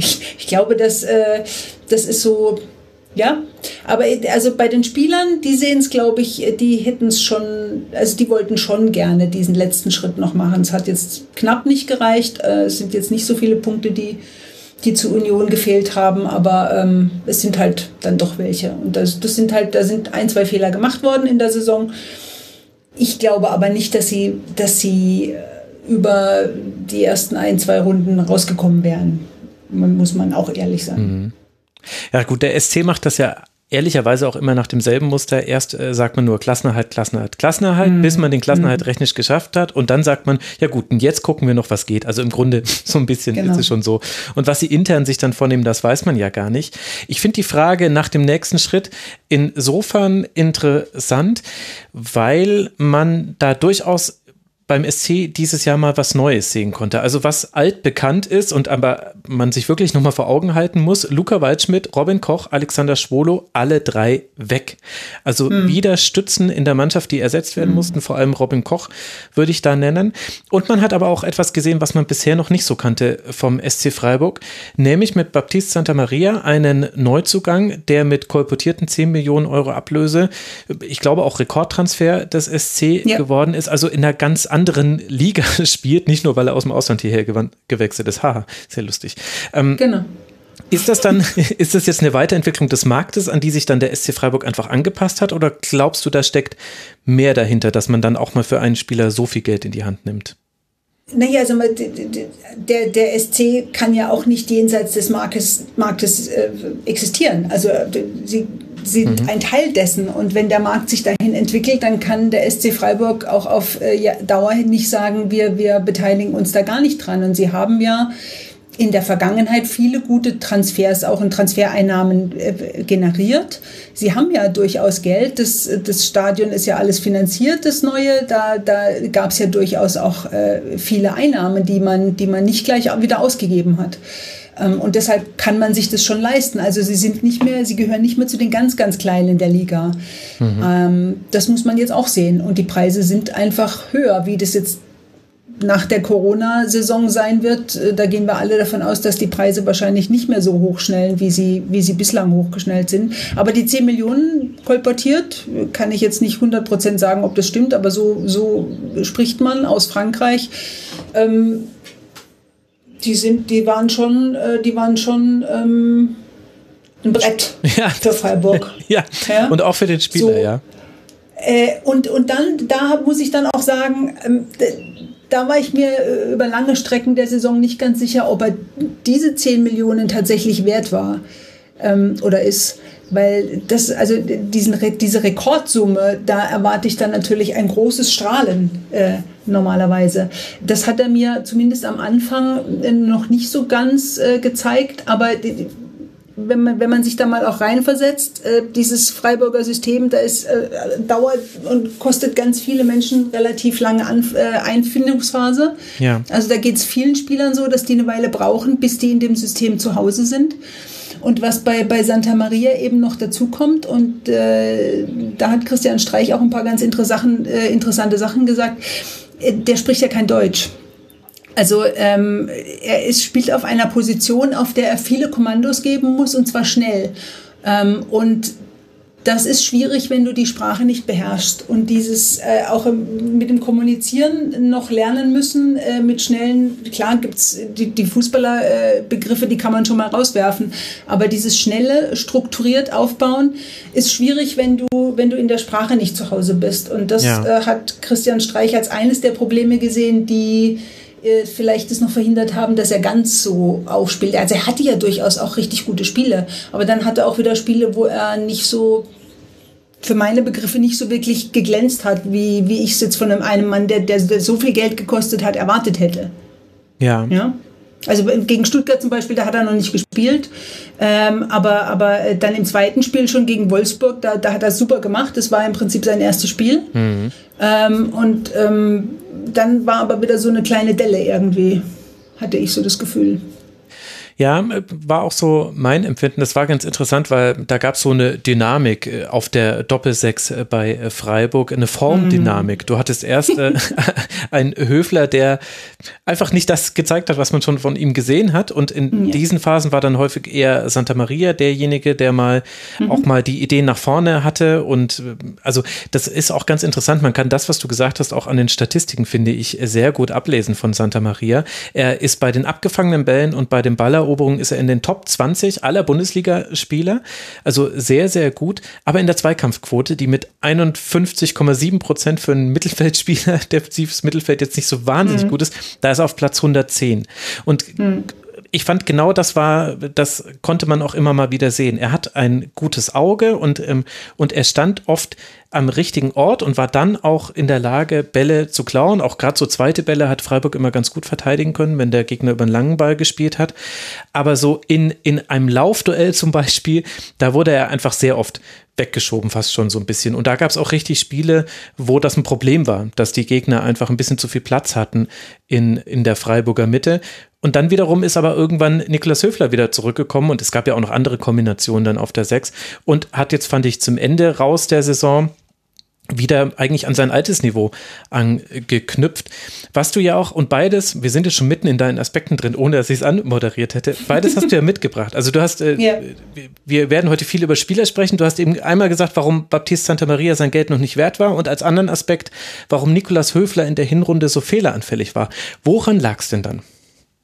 Ich glaube, also schwierig ist es, weil, weil äh, Höfler nach, nach Spielen äh, normalerweise nicht mit der Presse spricht, ähm, weil, weil er eh ohnehin gerne jetzt nicht mit den Medien spricht. Mhm. Äh, also wirklich dieses sich äh, mit ihm direkt unterhalten äh, kann man nicht, aber ich, ich führe jetzt mal ein ganz normales menschliches, äh, einen ganz normalen menschlichen Aspekt hier ein.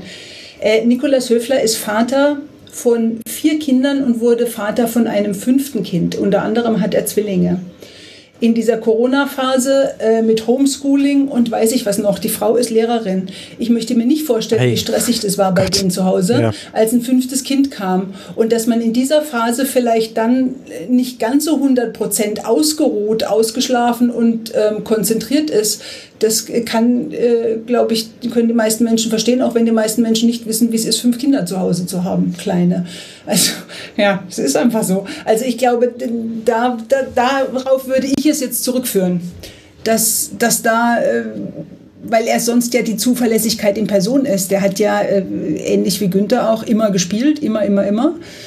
Ähm, und da hat er jetzt halt diese Saison, hatte er, es, es waren äh, Abspiele, Fehlpässe von ihm, äh, Ball verschlammt, äh, das hat zu sechs Gegentoren geführt. Das ist völlig, äh, gab es davon nie, mhm. dass er so, dass er solche Fehler gemacht hat. Ähm, gut, das, das ist dann natürlich auch so ein Kreislauf. Dann, dann verstolperst du mal so einen Ball, dann äh, verlierst du das Spiel, äh, der, die Mannschaft verliert das Spiel wegen dir, dann bist du natürlich gehst du nicht ganz so entspannt ins nächste Spiel und dann passiert es dir wieder. Äh, er hat ja dann auch mal eine kurze Pause bekommen, aber es war ein Spiel, wo er nicht in der Startelf war und dann wurde er wieder eingewechselt. Und dann ging es aber auch wieder.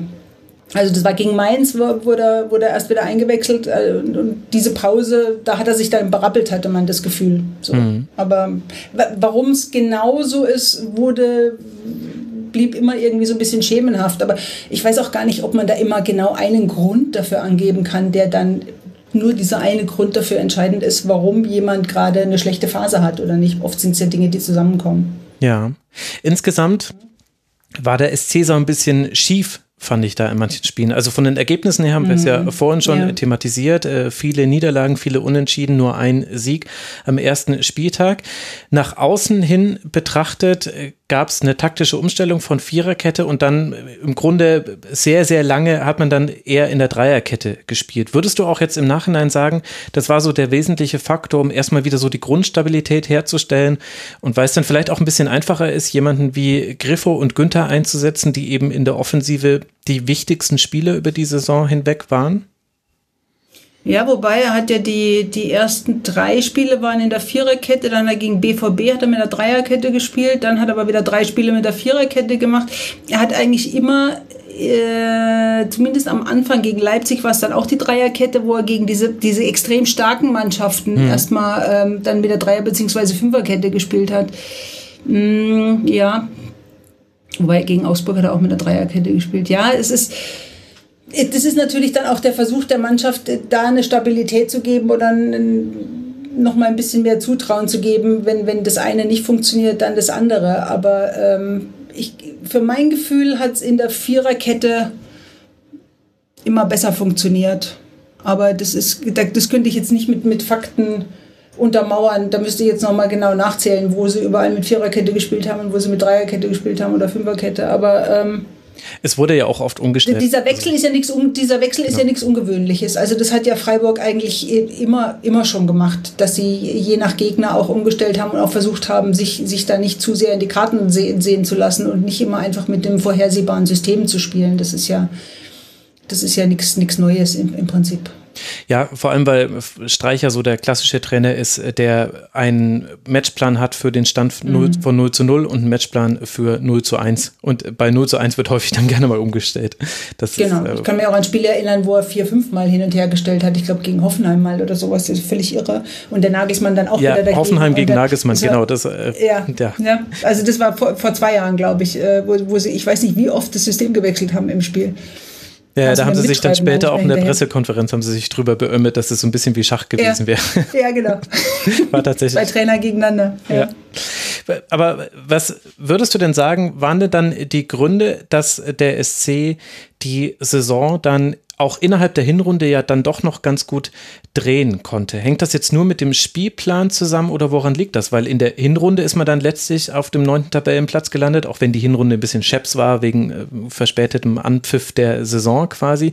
Und in der Rückrunde ist man auf Tabellenplatz 11 gelandet. Also sprich beides relativ ausgeglichen und wir sprechen mhm. hier dann nur von drei Punkten Unterschied letztlich. Woran hat es dann gelegen, dass der SC das dann drehen konnte und irgendwann die Konstanz hatte, die der VfB von Anfang an hatte, wie wir vorhin schon gehört haben. ja, also ich glaube, äh, weil es dann auch immer wieder einzelne Spieler gab, die dann äh, über sich hinausgewachsen sind oder einfach eine richtig gute Phase dann eingeläutet haben. Also da, dass Nikolaus Höfler jetzt äh, nicht, nicht die beste hatte, äh, hat man mitbekommen. Aber dann Spieler wie jetzt äh, Vincenzo Grifo zum Beispiel, der, der äh, mhm. wirklich nochmal einen extra Schritt gemacht hat und noch, noch mal wirklich so viel wertvoller wurde für seine Mannschaft und dann auch andere mitreißt. Also Vince ist ja sowieso so ein Spieler, der, der äh, sowieso gerne andere mitreißt und, und äh, extrem emotional ist. Das, das äh, spielt schon mal eine Rolle, dass das Demirovic dann auch so eingeschlagen hat. Und dass auch äh, Kapitän Günther einfach äh, jetzt wirklich auch, ich würde mal fast sagen, die beste Saison bisher gespielt hat. Und man, man, hat ja immer das Gefühl, der ist schon seit 100 Jahren dabei und dabei ist der ist auch erst 28, also so alt ist er noch gar nicht. Ja. Man, man, denkt immer nur, weil er schon so ewig lange dabei ist. Ich habe nochmal nachgeguckt, es waren 235 Bundesligaspiele. Ähm, und und der Dach, von dem dachte man eigentlich, dass er es gar nicht in die Bundesliga schaffen würde. Und jetzt ist er dann doch nominiert. Ich hatte ja, als ich dir die Themen geschickt habe, habe ich noch geschrieben, warum es Christian Günther wieder nicht in die Nationalmannschaft schafft. Es war zwei Tage vor Spielende, Spieltage, und zack, schon ist er nominiert, ja. Ja, da muss ich das nicht noch rauslöschen. Äh, sehr guter Hinweis, tatsächlich. ja, das, das, gestehe ich, dass ich mich da, ich, ich habe eigentlich gedacht, dass äh, er wieder da sitzt und äh, Joachim Löwe nicht ähm, nominieren würde, aber er hat es ja dann doch getan. Weil er auch, äh, und das ist äh, einer wirklich der, der wichtigen Spieler in Freiburg, äh, weil er nicht nur als Kapitän vorangeht, sondern äh, und auch für, den, für, diese, für diesen Zusammenhalt steht, sondern eben auch ähm, nochmal noch mal einen Schritt drauf gemacht hat und, und wirklich, ich sage mal, es ist so eine Karriere des Willens. Der wollte und hatte und hat äh, und will sich verbessern und arbeitet dran und rennt da auf der Außenbahn wie ein Irrer hin und her. Und in dieser Saison trifft er jetzt auch noch und macht Tore. Ja? Ähm, mhm. Ich finde, man nennt ihn ja den Offensivverteidiger, mag ich ja dieses Wort. Ähm, beschießt auch noch den ersten Doppelpack seiner Karriere gegen Schalke. Also der hat sich, finde ich, jetzt dann auch äh, gerade in der Schlussphase die, die Nominierung zur Europameisterschaft verdient. Und was ich dann eben auch so, so sehr schön finde, ist, dass dann der Kapitän eben hingeht. Das ist dann, läuft dann in Freiburg so, dass dann der, der, der Trainer äh, ihn dann zu sich in die Kabine bittet und äh, sagt dann, Johann Löw hat mit mir gesprochen, er wird dich nominieren und ich wollte es dir nur sagen. Und Ähm, dann ruft auch irgendwann mal der Bundestrainer an und dann geht Christian Günther in die Kabine zur Mannschaft und äh, will das eben selber verkünden, bevor sie es irgendwie hören, weil er sich bedanken möchte bei der Mannschaft, dass sie das möglich gemacht hat. Das ist, äh, finde ich, schön, schöner Freiburger gelebter Teamgeist. Hm. Findest du denn, dass sich an der Spielweise der Freiburger etwas verändert hat. Wenn ich mich zurückerinnere, vor drei Jahren zum Beispiel, da hat der SC noch sehr, sehr defensiv äh, gespielt und man hatte, mhm. man hatte natürlich dann auch mit Robin Koch, das hat man in der letzten Saison auch noch gesehen, da hattest du die Möglichkeit, jemand, der sehr, sehr präzise lange Bälle spielt, auch gerne mit dem linken Fuß auf den rechten Flügel. Das war so ein bisschen der Weg nach vorne und war auch so ein ganz guter Plan B, ehrlicherweise, wenn es nicht so gelaufen ist. Dann konnte mhm. Robin Koch diesen Pass schlagen. Hat sich da was verändert? Verändert beim SC deiner Meinung nach? Äh, ja, also zum einen kann man ja auch nicht immer äh, mit diesem Underdog-Image ko kokettieren, weil äh, dann irgendwie auch alle gemerkt haben, dass, dass man natürlich nicht mehr der Underdog ist. Also dieses, äh, der kleine, der kleine SC Freiburg, damit, äh, das geht auch nicht immer. Aber wenn du es jetzt rein auf die Spielweise äh, hin, entscheidend, glaube ich, war in dieser Saison äh, auch so Geschichten wie auch in, in den letzten Saisons schon, ähm, dass die Standards eben auch super funktionieren und so ein Vincenzo Grifo äh, mit seinen Standards eben ganz oft Spieler entscheiden kann auch mhm. und, und, und entscheidet. Und dass diese, also dieses Bewusstsein, wenn wir es spielerisch, weil wir vielleicht spielerisch der Mannschaft jetzt unterlegen sind, ähm, auch in den 1 zu 1 Situationen vielleicht unterlegen sind, aber wir können es immer wieder mit einem Standard rumreißen, ähm, macht schon auch was mit einer Mannschaft. Ähm, die, also den generellen Reifeprozess dann einfach ähm, mit sich bringt, glaube ich. Und die linke Seite ist einfach auch die extrem starke Seite geworden jetzt mit, mit, mit Grifo und mit, und mit Günther, das muss man dann auch schon sagen. Ja, und was mich da immer erstaunt hat, ehrlicherweise, war, wie scheinbar überrascht, dass manchen Gegner noch getroffen hat. Also zumindest sah es nach außen hin so aus. Also spätestens ab Spieltag 13, 14, 15 konntest du sehen, also beide in sehr, sehr guter Form. Ich fand mhm. auch, dass Vincenzo Griffo die beste Saison gespielt hat, die ja. ich jetzt so von ihm gesehen ja. habe. Und dennoch haben es eigentlich so wenige Gegner geschafft, das aus dem Spiel zu nehmen, also Freiburg das einfach wegzunehmen, egal durch eine taktische Maßnahme oder durch eine Umstellung. Das fand ich ehrlich gesagt erstaunlich. Das stimmt. Ähm, wobei es ist ja dann auch immer noch dieses, ich kann mich darauf einstellen und ich weiß, was auf mich zukommt und ich kann es äh, ich kann's beheben. Ja, ist ja dann auch nicht immer ganz, ganz so einfach. Bloß äh, zu wissen reicht manchmal nicht. Man muss, man muss es ja, man muss auch mit umgehen können. Also, aber ja, ja, äh, also definitiv hat, hat äh, Wincher auch nochmal einen, einen Schritt gemacht. Ähm, auch in, in der Bereitschaft, glaube ich, äh, wirklich zu rackern und sich zu quälen dafür. Ähm, dem hat aber auch diese schon diese erste Nominierung äh, letztes Jahr für die für die Squadra ja. Azzurra, das hat ihm schon so einen wahnsinnigen Schub gegeben und äh, das ist er ist auch so ein positiver, ist ein wahnsinnig positiver Typ und ähm, dieses das, das trägt er dann aber auch für sich ganz wichtig mit sich rum und und aber auch für die ganze Mannschaft und und geht da jetzt auch voran und ähm, das ist, ist schön zu sehen auch, dass das Erfolg ähm, Spieler auch ähm, ja, einfach zu noch mal einem Tick besserem Mitspieler macht. So hat man es bei ihm den Eindruck. Du hast es so formuliert, warum Vincenzo Griffo nichts so gut kann wie Freiburg. warum kann er denn nicht so gut wie Freiburg? Ja, das, das Komische ist ja, dass es ja, dass es auf den anderen Stationen hat es ja nicht so funktioniert. Ne? Also es hat ja, es hat ja in Gladbach nicht funktioniert und es hat in Hoffenheim auch nicht so funktioniert. Und in, in Freiburg hat es im, im ersten Anlauf schon super funktioniert, dann ging er ja weg ähm, und dann äh, musste er, um wieder, um wieder zurück zu dieser, zu dieser Stärke zu finden, tatsächlich in Freiburg wieder, wieder ankommen und äh, diese, dieses Vertrauen spüren, glaube ich. Das, das, er ist einer dieser Spieler, die das brauchen und die vielleicht manchmal auch so ein, sag ich jetzt mal, so einen kleinen Tritt brauchen, mal gelegentlich. So, das kriegt er aber in Freiburg beides, ja. Und deshalb äh, glaube ich, funktioniert das, äh, das, das passt und das sagt er auch selber, dass das hier einfach passt und dass er glücklich ist und zufrieden ist. Der ist schon auch sehr heimatverbunden, der wohnt jetzt auch nicht so weit weg, also kommt von, von Pforzheim. Ich weiß nicht, ob ihr jetzt gleich alle wisst, wo Pforzheim ist, aber es ist so anderthalb Stunden weg von Freiburg. Mhm.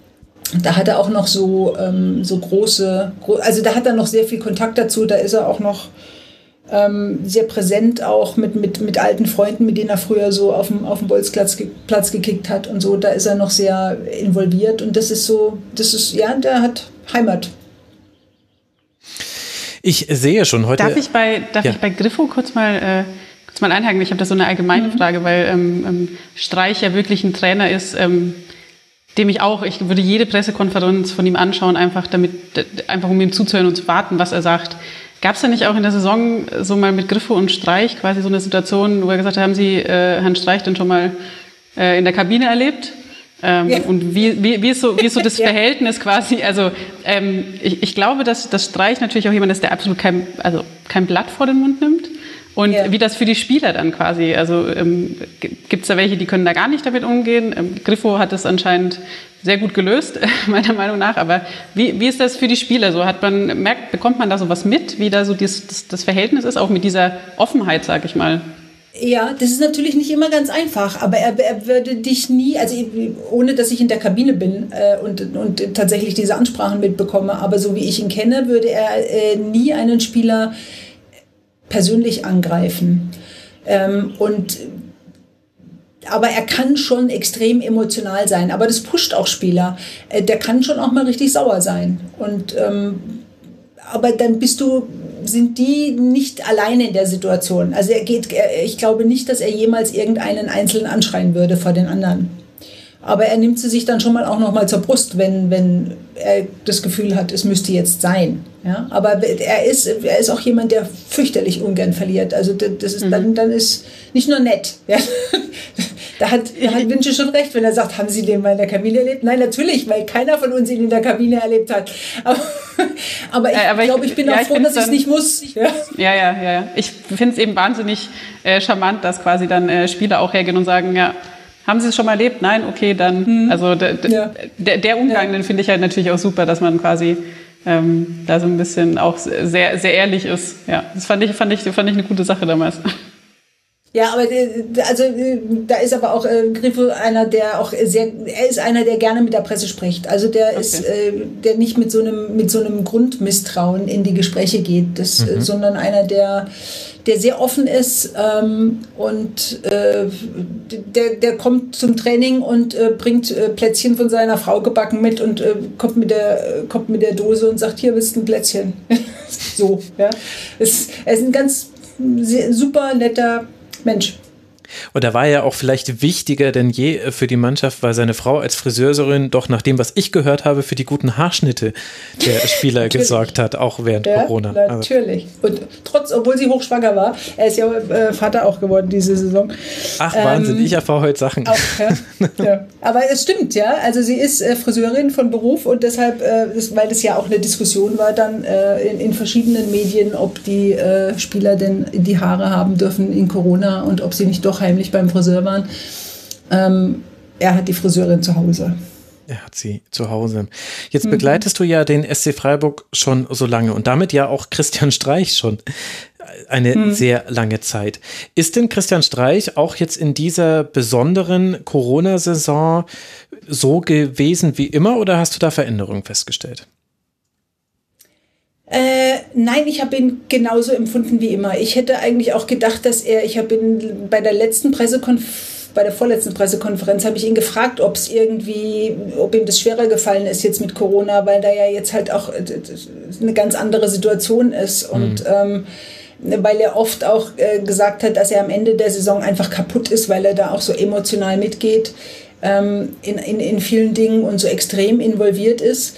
Ähm, und da schien er mir jetzt nicht so, dass er äh, völlig ausgelaugt am Ende dieser Saison steht und einfach nur noch auf, auf der letzten Rille sozusagen in, in, in, äh, in die Ferien muss. Ähm, aber was, was er gesagt hat, was ihm am meisten zu schaffen gemacht hat, waren die Betonschüsseln, also die, mhm. die leeren Stadien. Das, äh, aber dieses, ich, ich glaube, er hat die Saison für sich jetzt gut rumgekriegt, dass er, ähm, glaube ich, auch wieder jetzt mit Pause sehr positiv in die nächste gehen wird. Das ist ja so ein bisschen die große Frage, die man sich immer stellt. Wie lange geht das noch mit Christian Streich? Ich würde gerne mal eine Statistik in den Raum werfen, einfach weil, also sie ist nicht komplett überraschend, aber sie ist lustig, dass ich die beiden Mannschaften, über die wir jetzt sprechen, da genau diametral gegenüberstehen. Und zwar, es sind die gewonnenen Zweikämpfe. Es gibt mhm. keine Mannschaft, die mehr Zweikämpfe gewonnen hat als der VfB Stuttgart. 3922 laut Bundesliga.de. Und es gibt keine Mannschaft, die weniger Zweikämpfe gewonnen hat mhm. als der SC Freiburg. 3280. Das ist auch ein deutlicher Rückstand gegenüber dem äh, 17. Das ist Hertha BSC in dieser Kategorie. Jetzt war der SC noch nie so das Riesenzweikampfteam. Man hat immer schon viel ja. über Positionierung und über Laufeinsatz gelöst. Aber dennoch hat es mich verwundert, ehrlich gesagt, dass der SC da gar so schlecht ist in dieser Saison. Habe ich da was äh, übersehen? Ja, also, nee, traditionell sind sie da nie herausragend. Ähm, aber es stimmt, dass sie diese Saison wirklich oft den Kürzeren gezogen haben in den individuellen Duellen. Das deckt sich so ein bisschen. Ich habe die, die, die Statistik kannte ich jetzt nicht, aber es deckt sich mit meiner Einschätzung. Ähm, es ist halt, es sind halt weniger ganz große Stars in Freiburg. Das war halt immer schon so. Und ähm, weiß nicht, ob es nur daran liegt. Ich glaube, es ist auch noch ein Teil dem System geschuldet. Mhm. Ähm, aber äh, ja, komisch, aber dennoch, dass es äh, dann äh, insofern nicht wirklich aussagekräftig ist, als dass äh, Stuttgart und Freiburg exakt dieselbe Anzahl von Spielen gewonnen, verloren und unentschieden gespielt genau. haben. Also ja, welche genau. Rolle spielt dann die Zweikampffähigkeit, könnte man jetzt fragen. Die haben auch fast genau gleich Tore geschossen, also mit zwei, drei Unterschied. Äh, ja. Ist, genau. dann, ist dann der SC die bessere Mannschaft, weil sie es mannschaftlich auffangen? Ja, würde ich jetzt auch nicht sagen wollen, oder? Katharina, frage ich dich jetzt mal. Nee, also jetzt, wo du es wo gerade sagst, ähm, tabellarisch absolut kein Unterschied. Also da hat diese äh, die Zweikampfstatistik äh, natürlich sagt da gar nichts aus in dem Fall. Ähm, was ist natürlich äh, für interne Mannschaft ist es natürlich nicht so gut, wenn man äh, die wenigsten Zweikämpfe gewonnen hat. Ich meine, es steht ja auch für unterschiedliche Spielstile. Also der VfB löst dann auch viel über Sprints, das macht äh, der SC Freiburg auch nicht. Dafür verschiebt der SC mhm. Freiburg mhm. sehr, sehr geschlossen und äh, schafft eigentlich immer ein ganz gutes Umschaltverhalten hinzubekommen. Also nach, nach Ballverlust sind in der Regel relativ viele Spiele hinter dem Ball, deswegen ist man nicht so konteranfällig, ähm, wobei das der VfB in der Saison auch nicht war. Also, und das ist ja auch nur eine Statistik. Ich fand sie nur eben genau deswegen so kurios, weil wir hier Platz 1 und Platz 18 mhm. in der Runde mhm. haben und im Ergebnis ist es sich aber so ähnlich ähnlich. Was mich aber so ein bisschen dann zu dem größeren Bogen bringt beim SC Freiburg. Also du hast ja viele Personalien, über die du sprechen möchtest. Eine davon ist Ermedin Demirovic, über den wir definitiv mhm. noch ein Wort verlieren sollten. Du hast formuliert, warum Freiburg Ermedin Demirovic braucht. Ich würde dazu die These formulieren, ausgehend von diesem Punkt, dass die Stürmerposition durchaus ein Problem hätte werden können beim SC Freiburg, wenn man nicht durch andere zum Beispiel Vincenzo Griffo, Standardstärke, hast du schon angesprochen, es immer wieder mhm. dann doch geschafft hätte, das 1 zu 0 zu erzielen. Und dann ist der SC Freiburg super gewesen in dieser Saison. Also ich glaube, nach 20 Führungen nur zweimal noch verloren, also ein 1 zu 0 in ein Unentschieden oder einen Sieg umzumünzen, das hat der SC sehr, sehr gut geschafft. Aber dieses 1 zu 0 mhm. muss jemand schießen. Und muss da dann noch mehr von Demirovic kommen? Wie schätzt du ihn ein? Ähm, ich weiß nicht, ob noch mehr kommen muss. Er, er hat ja äh, erstmal fast die gesamte, also er hat ja erst am neunten Spieltag hat er erstmal äh, in der Startelf gestanden. Das, der, der, hat ja ein bisschen gebraucht, mhm. ähm, bis er dann da war. Ähm, auf jeden Fall, weil diese, diese, die, der klassische Stürmer äh, äh ist ja auch nicht so die, traditionell nicht so eine Freiburger äh, Nummer. Also Papis Demba Cissé war noch einer. Ja? Oh, ja. Das ist aber auch schon, das ist auch schon ein bisschen her. Mhm. Ähm,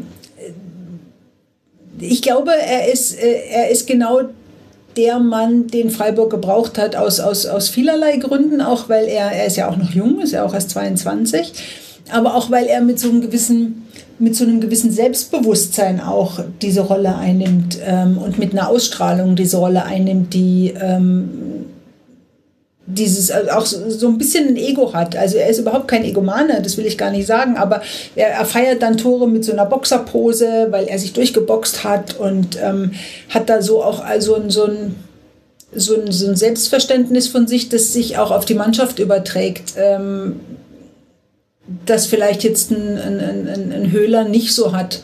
Ähm, und ähm, Petersen ja jetzt auch nicht, nicht, nicht immer in der Startelf äh, war.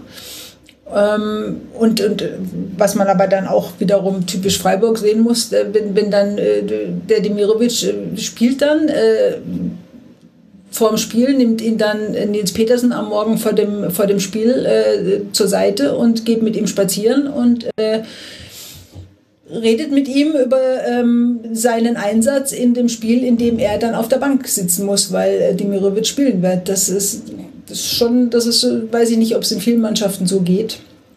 Ähm, und deshalb glaube ich, dass sie, dass sie so einen brauchen, der ähm, vielleicht auch so ein bisschen noch so was, ja, ich will nicht sagen dreckig ist, mir fällt jetzt nicht das, das richtige Wort ein, aber so ein bisschen so eine äh Mentalität mitbringt, die vielleicht so ein bisschen fehlt in Freiburg.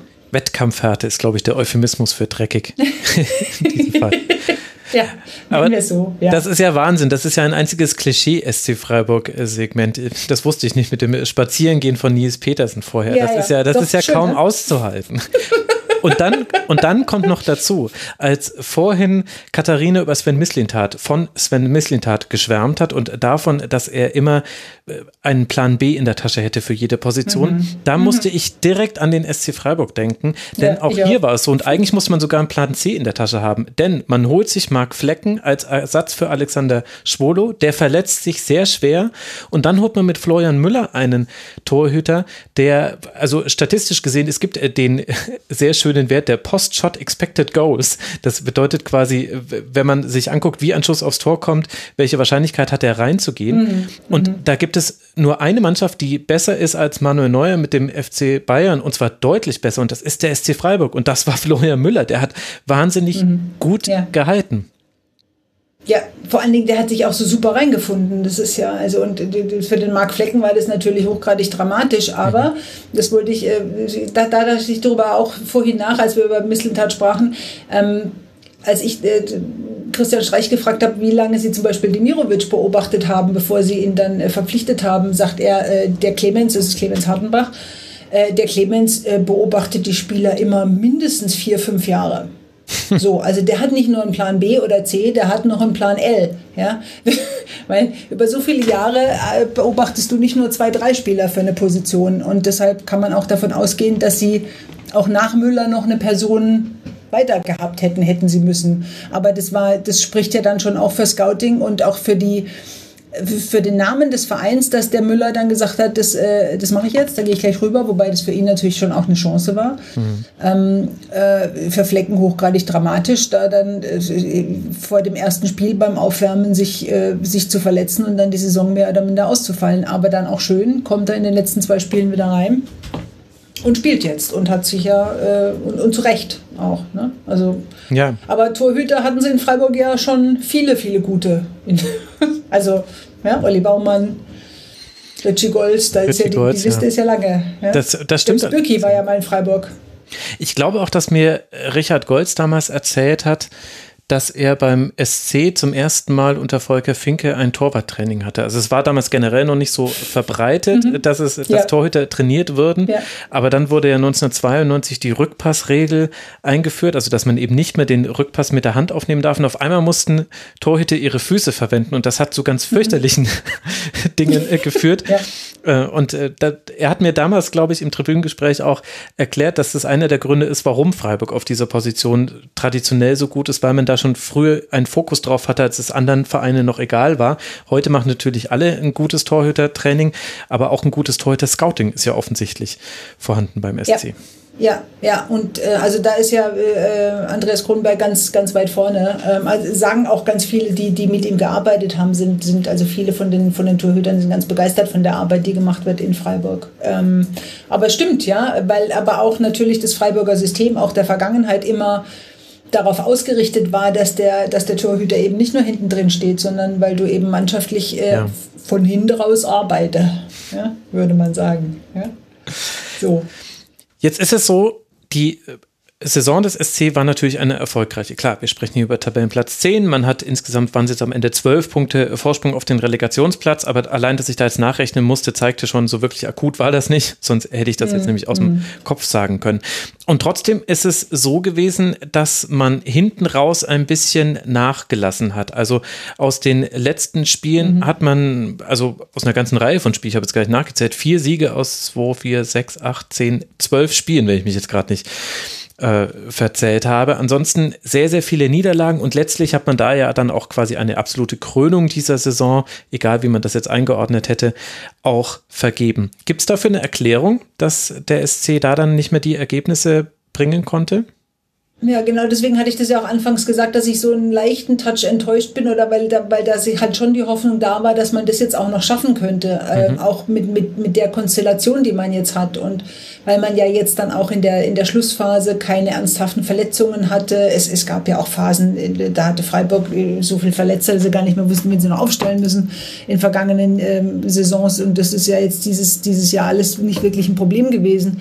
Ähm, ich, ich habe nicht wirklich eine, eine Erklärung, außer vielleicht, dass dieses nicht müssen müssen ähm, vielleicht dann nicht mehr die allerletzten die allerletzten Kräfte mobilisieren hilft, die es vielleicht braucht, um, um da dann nochmal einen Schritt zu machen. Auf der anderen Seite war es jetzt auch so, dass in der Schlussphase natürlich äh, da auch Gegner dabei waren, wie jetzt Bayern München zum Beispiel oder, oder Frankfurt, ähm, die, die man ja jetzt auch nicht einfach mal so schwindlig spielt. Gut, es waren aber auch Köln und, und, und Berlin und Schalke dabei. Genau, es war halt die Phase, wo man dann in der Hinrunde eigentlich angefangen hat, äh, Punkte zu sammeln. Das kam ja alles ja. nach dem Gladbach-Spiel ja. und das hat dann, also es hat noch gegen Köln und Schalke geklappt. Wissen wir jetzt aber auch alle, wie das sportlich einzuordnen ist, ohne diesen Mannschaften ja, zu nahe treten zu wollen. Ja, also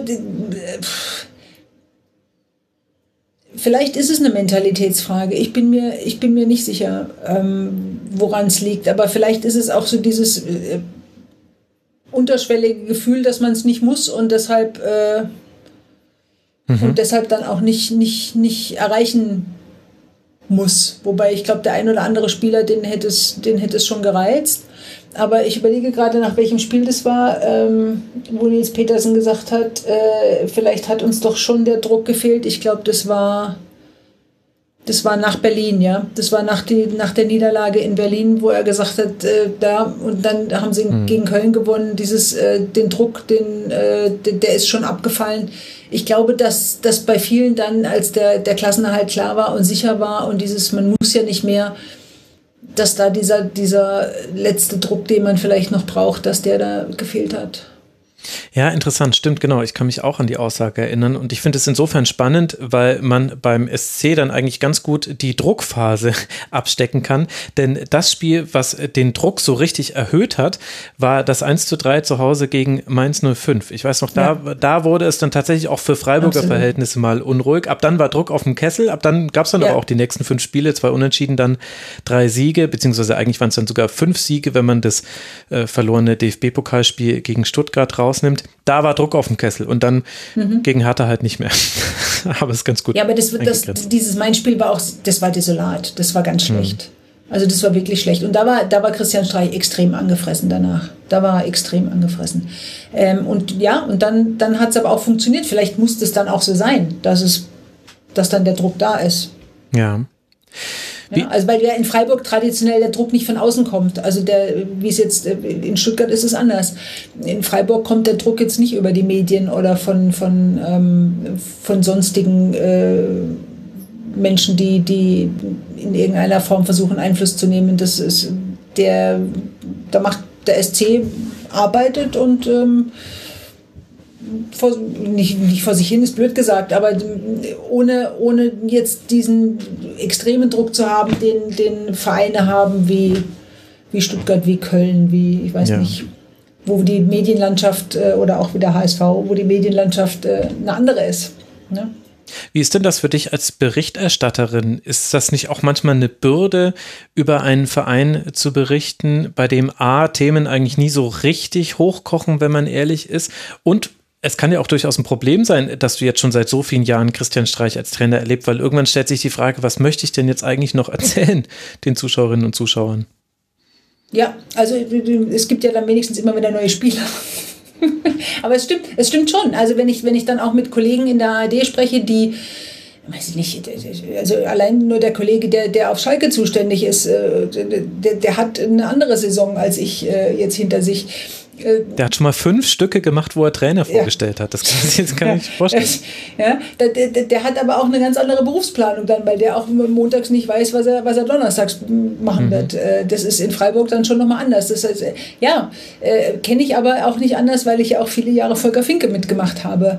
Ähm, was aber auch eine andere Qualität hat, weil man da dann auch ähm, dann über Themen berichten kann, die man in einem Verein jetzt, wo es ständig drunter und drüber geht, äh, nicht beackern kann. Also da kann man dann auch wirklich mal ein bisschen mehr in die Personalien gehen, da kann man wirklich mal ein bisschen mehr auch äh, in die Spielphilosophie gehen, äh, andere Aspekte beleuchten, die man in einem Verein, wo es halt wirklich ständig nur um neue Trainer, hier einen neuen Skandal geht, da, da, kann man das ja gar nicht. Und ob man dann immer auf diese Geschichten aufspringen muss, ist jetzt die andere Frage. Also ob, ob das dann das angenehmere journalistische Arbeiten ist, lasse ich mal dahingestellt sein.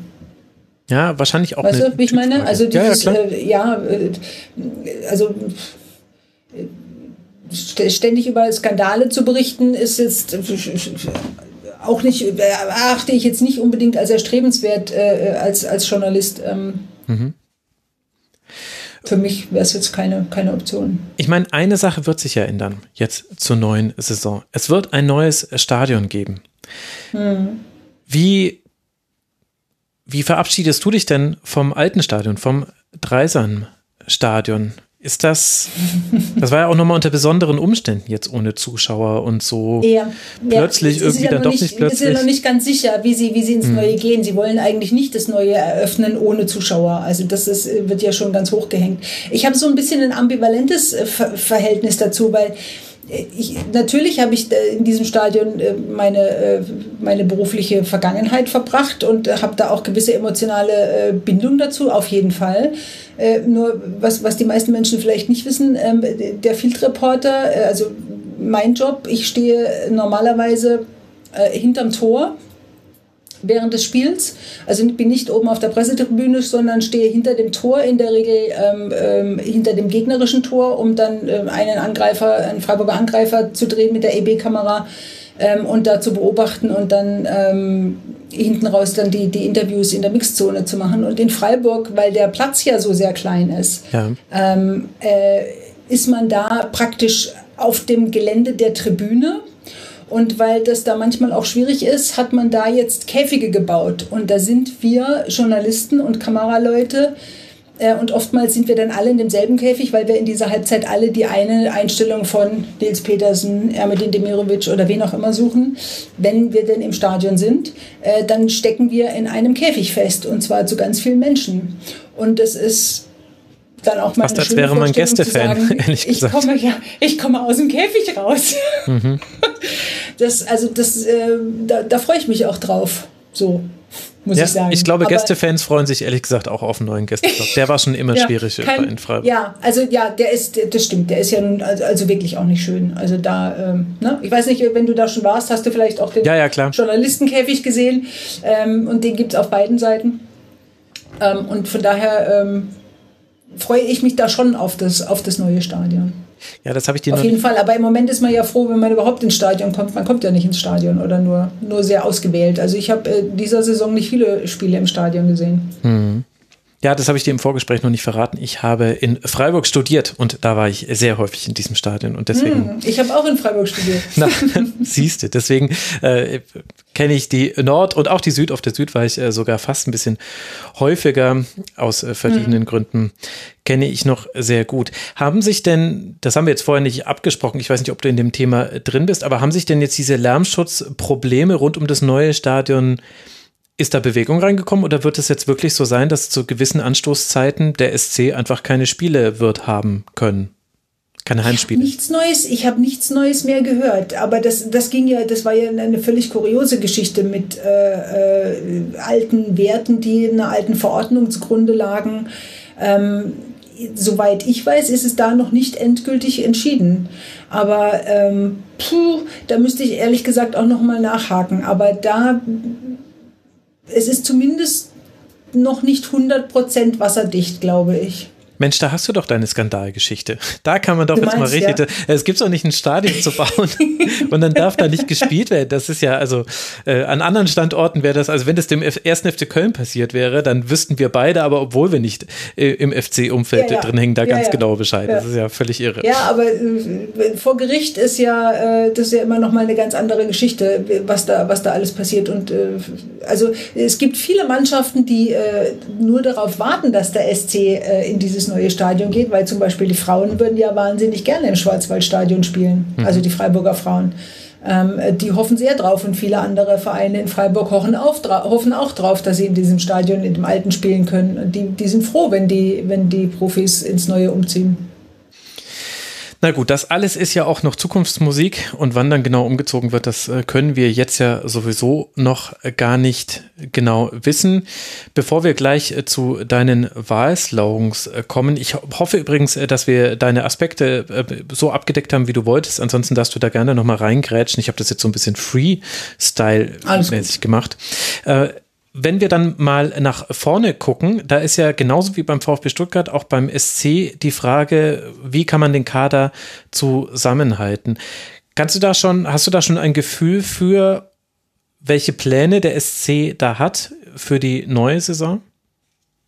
Ja, das Problem als Journalist beim SC Freiburg ist ja, dass man nie erfährt, wer Verträge hat äh, für wie lange.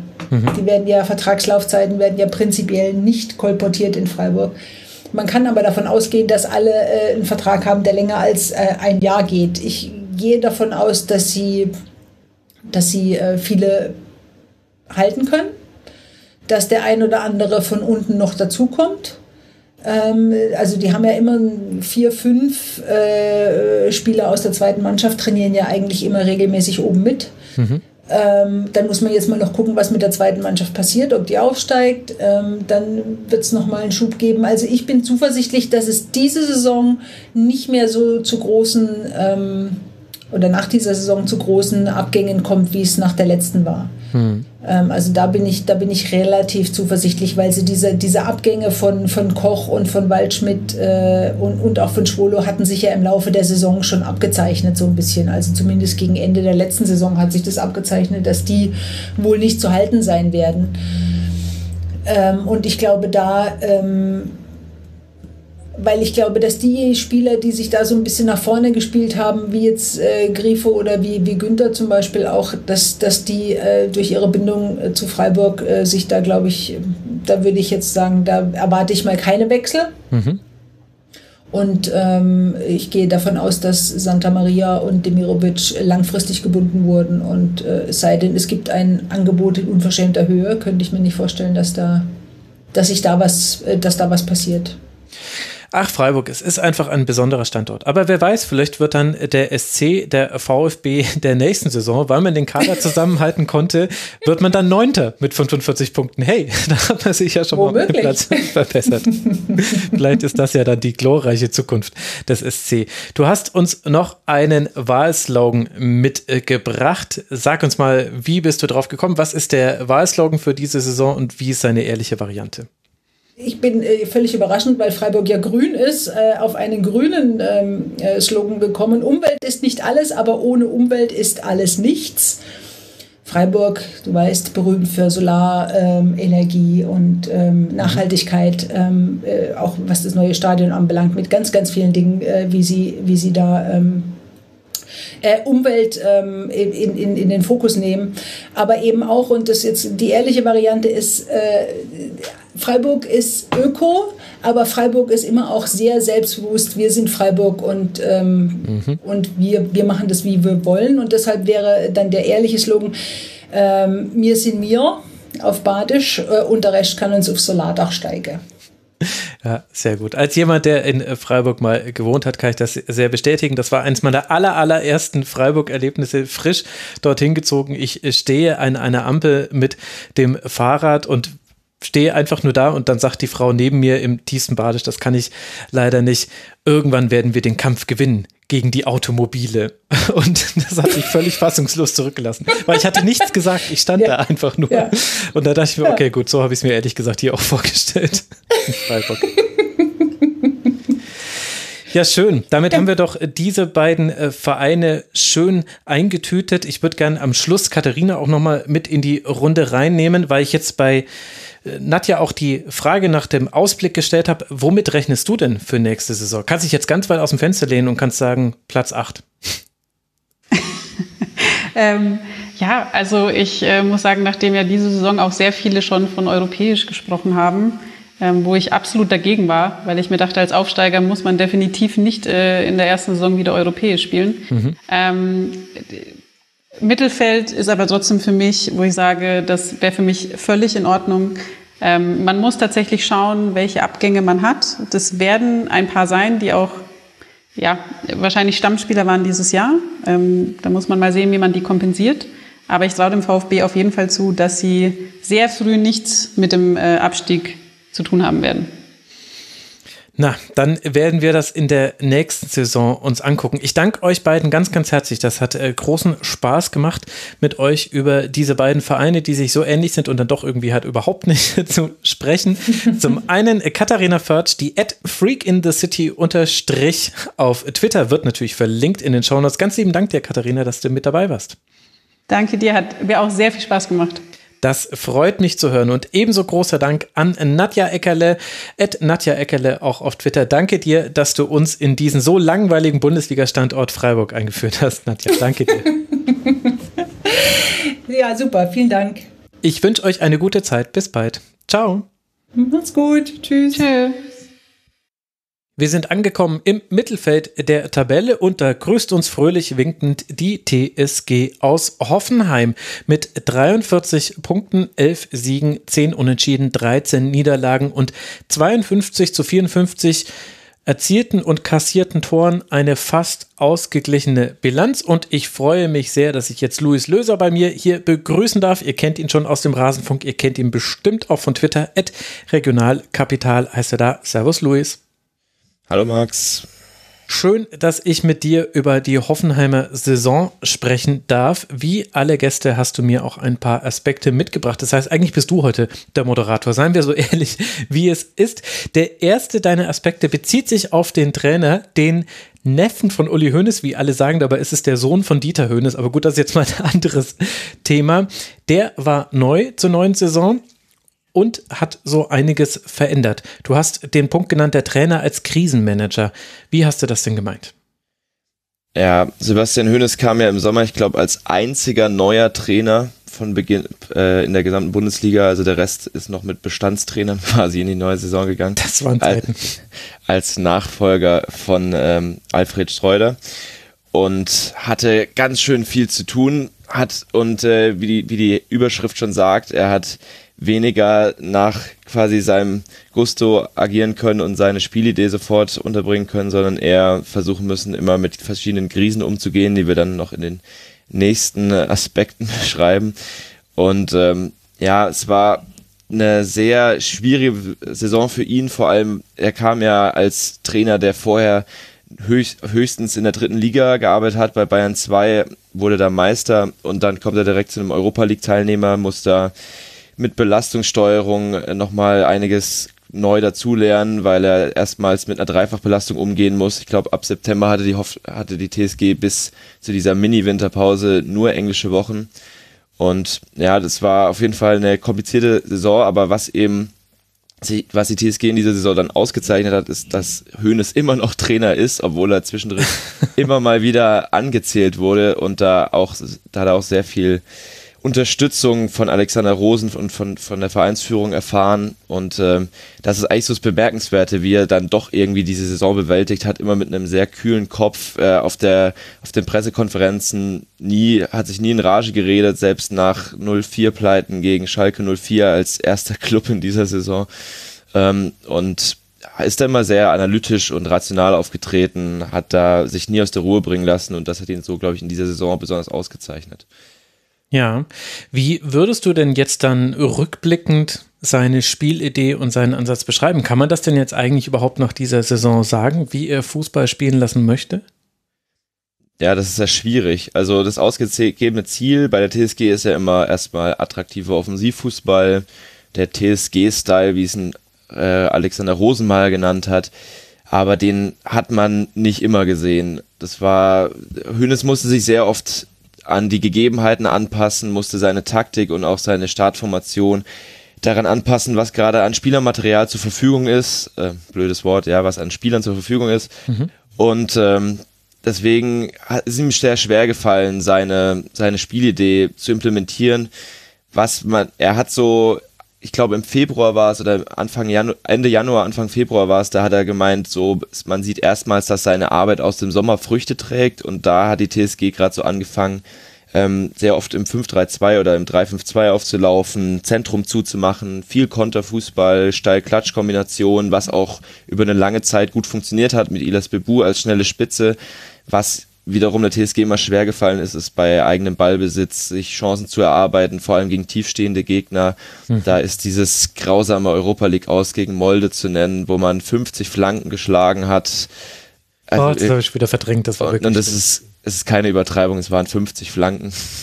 ähm, ja, also es ist, man hat eine ganz, ganz klare Spielidee, findet man immer noch nicht. Und ich finde, es ist auch sowas, was sich bei der TSG eigentlich seit dem Abgang von Julian Nagelsmann durchzieht, dass die TSG so auf einem gewissen Selbstfindungskurs ist und den noch immer nicht abgeschlossen hat, weil man eben unter Nagelsmann diesen ganz klare Spielidee mit eigenem Ballbesitz, mit gutem Positionsspiel, mit, mit, mit hohem Anlaufen ähm, und seitdem kriegt man das nie so nochmal auf den Platz. Schon in der Endzeit von Julian Nagelsmann ist es so ein bisschen verwässert und dann unter Schreuder, der ja sehr pragmatisch war, ist es, da konnte die TSG immer mal, hat sie jedes Mal ein anderes Gesicht gezeigt und unter Hoeneß jetzt, ja, da muss man ihm eben zugute halten, dass er da sehr schwierige Umstände hatte und deswegen noch nicht so ganz seine Spielidee auf den Platz bringen konnte.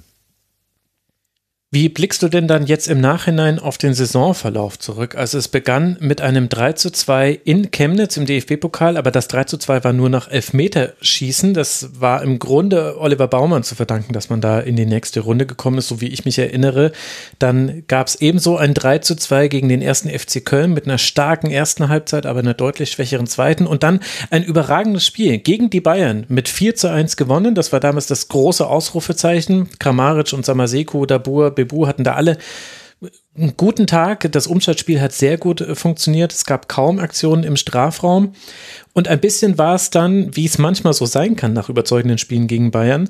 Danach äh, waren die Schatten ein bisschen schattiger weil man vielleicht auch anderes erwartet hat von der Öffentlichkeit. Es gab dann eine Niederlage in Frankfurt, eine Niederlage gegen Dortmund, ein Unentschieden gegen Werder Bremen, eine Niederlage gegen Union Berlin, allerdings garniert von zwei Siegen in der Europe League. Also man hat ja eine gute internationale Saison gespielt. Und das war aber fortan so ein bisschen der rote Faden, der sich dann durch die Saison gezogen hat, dass man in den internationalen Spielen sehr gut gespielt hat, auch sehr überzeugend gespielt hat und auch erfolgreiche Ergebnisse eingefahren hat, aber in der Liga hat es nicht mehr funktioniert. Wie kann man das jetzt im Nachhinein einordnen? Ja, also das war so eine ganz komische Phase. Ich habe auch die Saison mir selbst hier so ein bisschen in der Vorbereitung in so verschiedene Phasen eingeteilt. Und nach, was so der ausschlaggebende Faktor eigentlich an den ersten Spieltagen war, war ja André Kramaric. Also der hat ja wirklich sechs Tore in drei Spielen erzielt, mhm. da einen einen äh, Rekord nach dem anderen aufgestellt. Natürlich, da fällt dann so das Frankfurt-Spiel so ein bisschen raus, wo dann quasi schon der Bayern-Fluch eingesetzt hat. Aber danach war es ja so, dass Kramaric sich mit Corona infiziert hat bei der Nationalmannschaft. Ähm, Kader Jabek musste in Quarantäne, der ja auch ein extrem wichtiger Spieler ist bei der TSG, ist danach auch noch länger ausgefallen, weil er zu früh wieder ins Training eingestiegen ist. Ähm, und auch Kasim Adams hat sich mit Corona angesteckt, der jetzt nicht so ein wichtiger Spieler ist, aber trotzdem in der Abwehr auch teilweise gefehlt hat. Und ich glaube, dieser Kramaric-Ausfall, der war schon nochmal äh, schwer zu verkraften. Also wenn ich mir überlege, das Spiel gegen Dortmund, da gab es danach auch erstmal eine Wutrede von Alex oder davor eine Wutrede von Alex Rosen, weil man da samstags gespielt hat. Da, da waren dann drei Länderspiele davor, wo noch eins, glaube ich, ein Freundschaftsspiel war, wo er sich darüber aufgeregt hat, dass Dortmund konnte da nicht mit Haaland spielen, weil der noch äh, nicht wieder auf bei 100 Prozent war, nachdem er von der, von der norwegischen Nationalmannschaft zurückkam und Kramaric hatte Corona. Also das war, das hat so den ersten Bruch reingebracht in diese Saison. Und dann ging es halt los mit diesen ganzen englischen Wochen, die TSG dauerhaft mit irgendwelchen Ausfällen. Und äh, hat die dann auch nicht immer verkraftet bekommen. Also in der Europa League natürlich lief's gut, da sind aber auch die, man muss aber auch sagen, dass die Gegner jetzt nicht so krass waren vielleicht Roter Stern Belgrad noch mit so am besten, die jetzt, ich glaube, in, in äh, Serbien eine Rekordsaison mit 108 Punkten aufgestellt haben. Aber ansonsten mit K.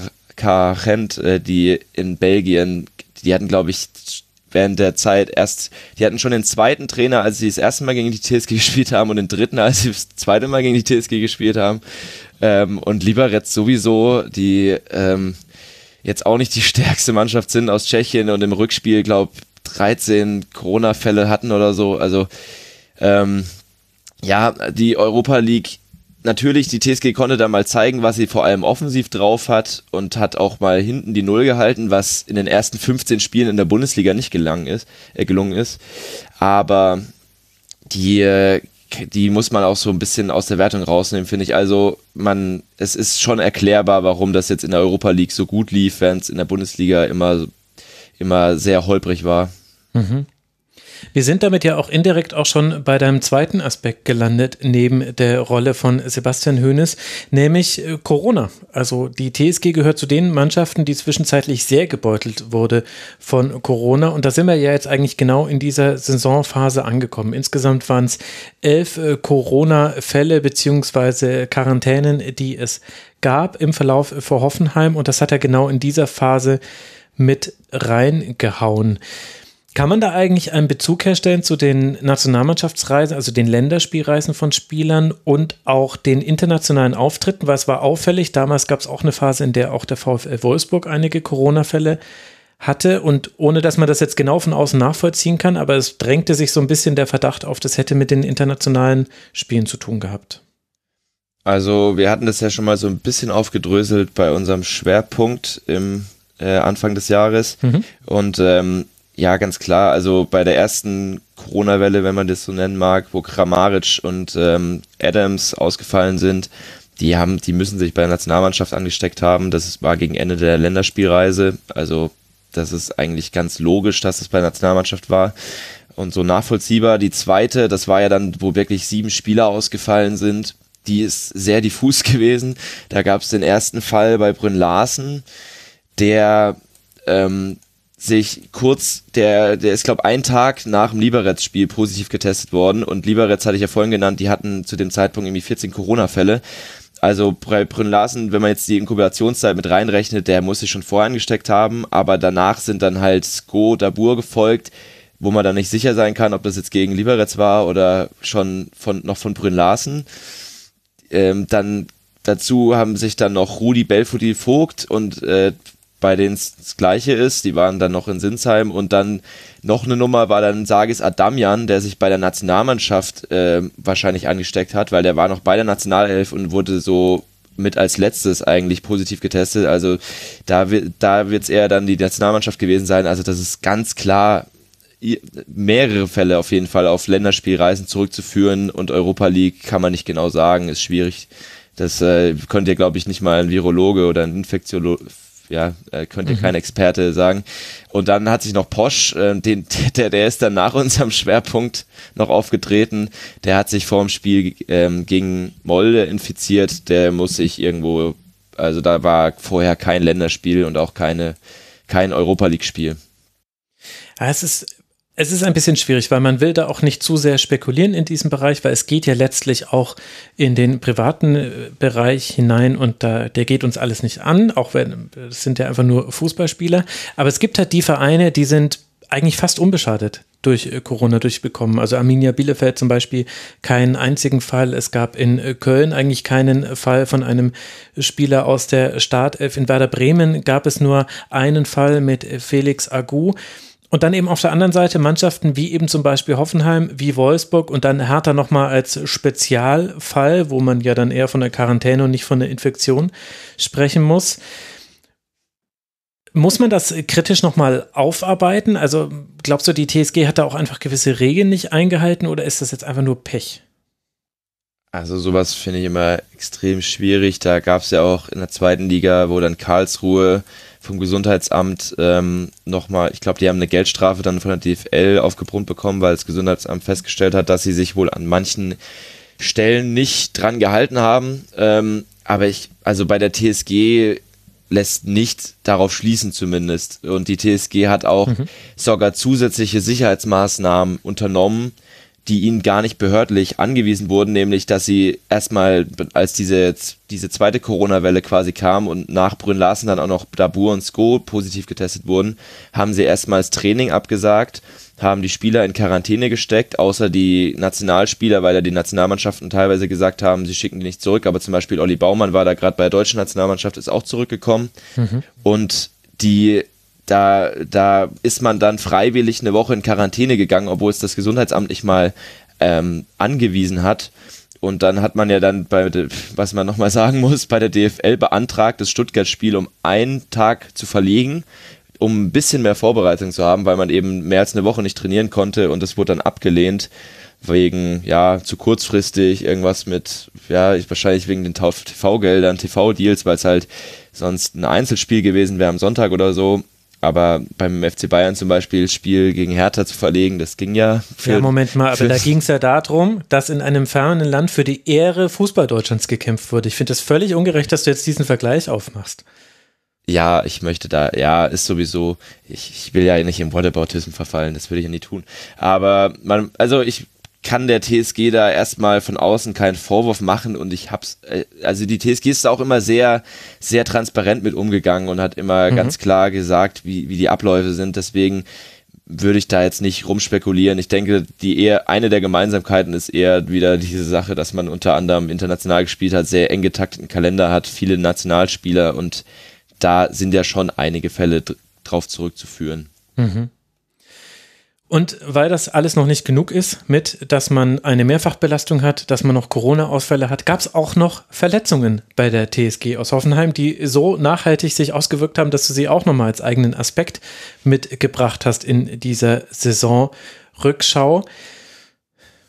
Hol mal kurz alle Hörerinnen und Hörer ins Boot. Von welchem Ausmaß sprechen wir denn da? Ja, also ich habe mal so eine kleine Analyse angestellt vor diesem Schwerpunkt und äh, bin darauf gekommen, dass die TSG im Schnitt pro Spieltag 7,68 Spieler nicht zur Verfügung hatte. Quelle Transfermarkt. Ähm, von den eingesetzten Spielern plus den langzeitverletzten Hübner, Staphylidis und Bicakcic fehlten die Spieler im Schnitt 10,36 Spiele und in der Defensive noch schlimmer 14,25 Spiele. Also ich hatte, darauf können wir auch später nochmal äh, noch mal kommen, aber die, die Abwehr, äh, 23 verschiedene Abwehrkonstellationen mhm. hat die TSG gehabt. Zweimal in Folge ist, also fünf, fünf, fünfmal ist es passiert, dass Hoffenheim zwei Spiele in Folge die gleiche ähm, Abwehr hatte und einmal ist es passiert, dass wirklich dreimal in Folge die gleiche Abwehr aufgelaufen ist. Also nur mal, um es so äh, grob zu fassen. Weißt ähm, du, welche meine Lieblingsformation war? Ähm, äh, entweder Bibu als Wingback ja, oder genau. gegen, gegen Stuttgart, ja. Das war, das lief auch so gut, dass man dann in der Halbzeit umgestellt hat auf Viererkette und plötzlich äh, mhm. hat die TSG das Spiel gedreht. Ähm, ja, also was halt daraus folgt, ist, dass manche Spieler Spiele spielen mussten, obwohl sie angeschlagen waren. Wenn man jetzt so gegen Saisonende ist dann Baumann noch zwei Spiele ausgefallen äh, wegen einer Schambeinentzündung, wo er vor, vorher wohl mehrere Spiele gespielt hat, obwohl er angeschlagen war, wo dann Alex Rosen ihn gelobt hat, dass das für ihn spricht, aber laut dem Kicker ist er wohl sogar unter Schmerzmitteln aufgelaufen, also Thema Pillenkick, ähm, mhm. auch nicht immer so, sollte man vielleicht auch kritisch sehen, Horvath Nordweit, der sich am letzten Spieltag der, Letz-, äh, der jetzt vorletzten Saison quasi in Dortmund einen Fußbruch zugezogen hat, ähm, hatte immer mal wieder Probleme, ähm, hatte immer wieder Beschwerden und hat wahrscheinlich diesen Fußbruch auch nie so 100% auskuriert und hat dann am 31. Spieltag die Saison vor, vorab quasi abgebrochen. Auch Dennis Geiger, der ähm, lange mit Oberschenkelproblemen zu kämpfen hatte, der musste dann irgendwann sich einer äh, Sehnenoperation unterziehen, weil es eben nicht mehr ging. Und das alles trägt halt dazu bei, dass die TSG unter extrem erschwerten Bedingungen die Saison angehen musste. Wenn ich jetzt auch nochmal kurz auf die Corona-Fälle zurückblicke, also da hat es halt auch teilweise Langzeitfolgen gegeben. Kramaric, der hat zwar eine unglaubliche Saison hinter sich, worüber wir auch noch sprechen werden, aber der hatte auch erstmal eine Schwächephase und Probleme, nach, nachdem er zurückkam. Hat in den neun Spielen äh, nach seiner Rückkehr zwei Tore geschossen. Davor habe ich ja schon gesagt, sechs Tore in drei Spielen. Adamian, der hatte erst eine Verletzung, hat sich dann mit Corona infiziert und dann dann hat er eben Ewigkeiten gebraucht. Also so richtig wieder auf der Höhe war er so am 31. Spieltag ist er zum ersten Mal wieder in der Startelf gewesen gegen Freiburg und dann hat er auch richtig gute Leistung gezeigt.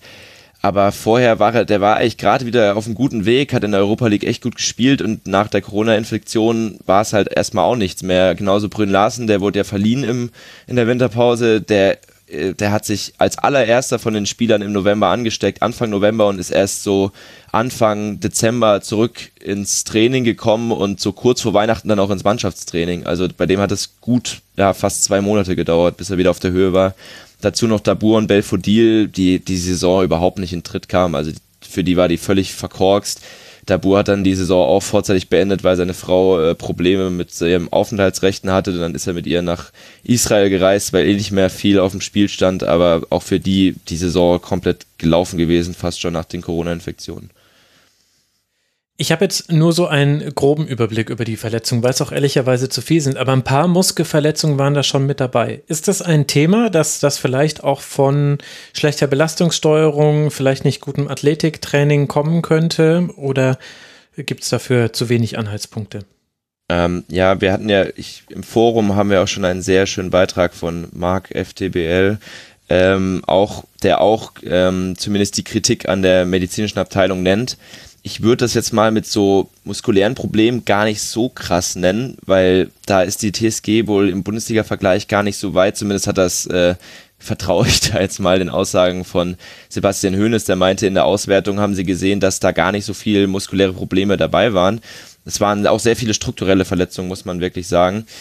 Ähm, deswegen trotz dieser Dreifachbelastung waren gar nicht so viele Überlastungserscheinungen da. Man muss aber sagen, dass die medizinische Abteilung bei manchen Verletzungen zumindest nach außen hin ähm, ein bisschen komisch agiert hat, wenn man jetzt zum Beispiel Benjamin Hübner nennt, der ist zu Saisonbeginn ausgefallen. Da hat er kurz vorm Spiel gegen Chemnitz, vor diesem Pokal Pokalspiel, ähm, einen, einen, starken Impact quasi bekommen aufs Sprunggelenk durch einen harten Ball mhm. Training. Und dann hieß es erst, er hätte eine Läsion, er hätte eine Läsion, was jetzt ja nicht so eine harte Verletzung ist.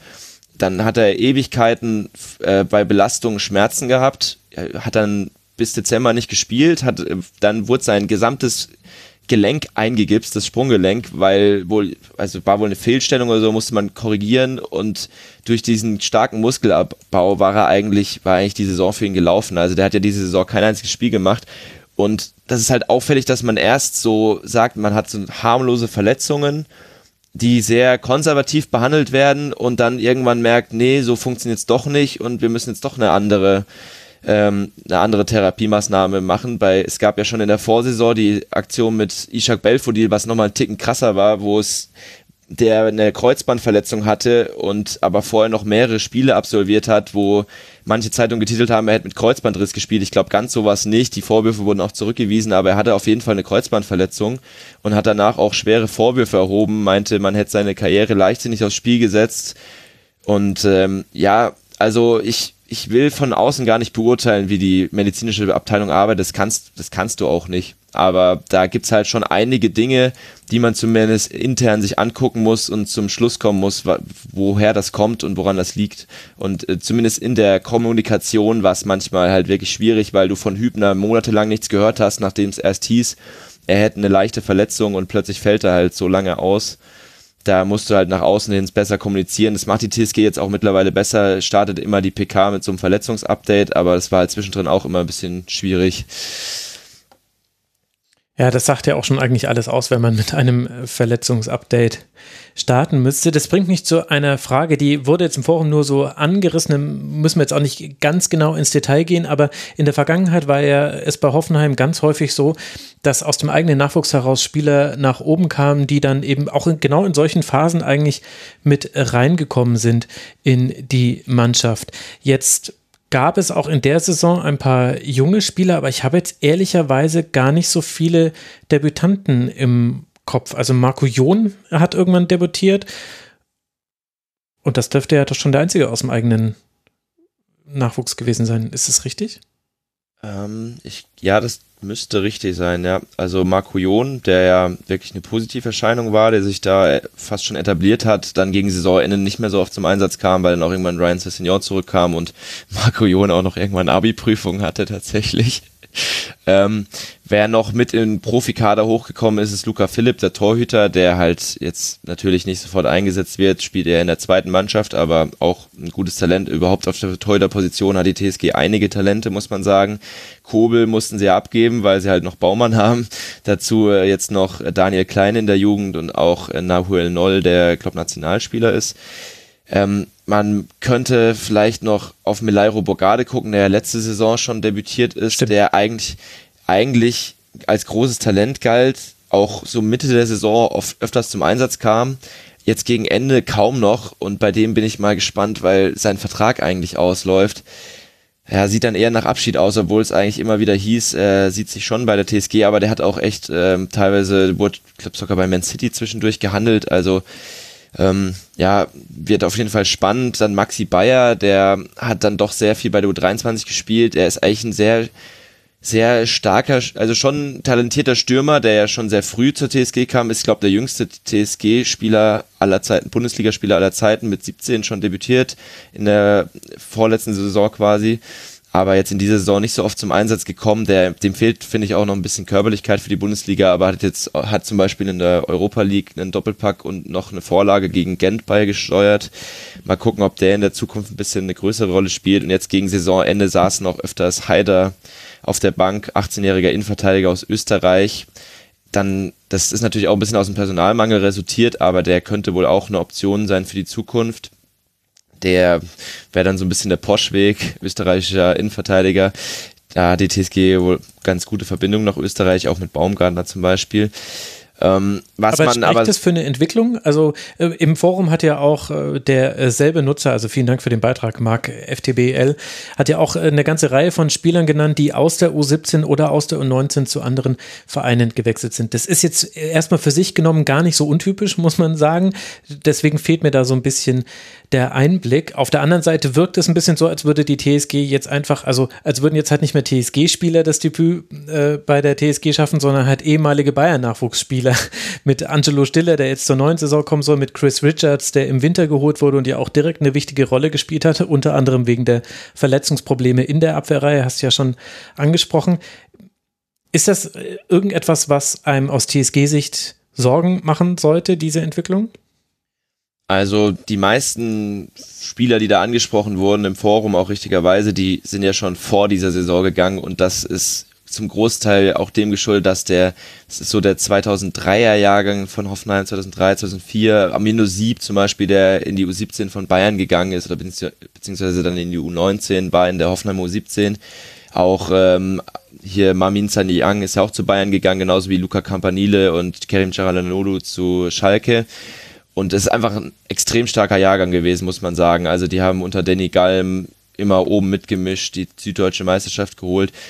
Und da ist es auch nicht überraschend, dass da größere Clubs Interesse haben. Ähm, Melkamo Frauendorf zum Beispiel nach Liverpool gewechselt.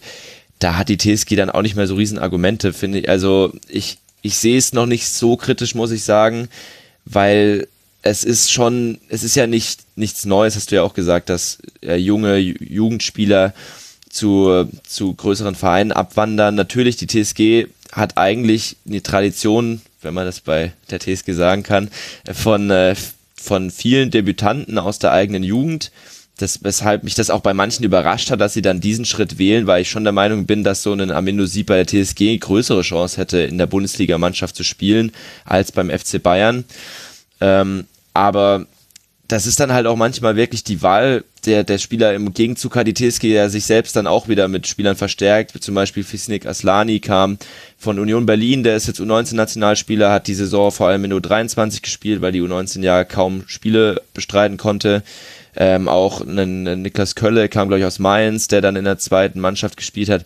Also ich sehe es noch nicht so krass kritisch. Jetzt ist natürlich Danny Galm auch als U17-Trainer, der schon ähm, als große Hoffnung auch galt, äh, zu Bayern gegangen.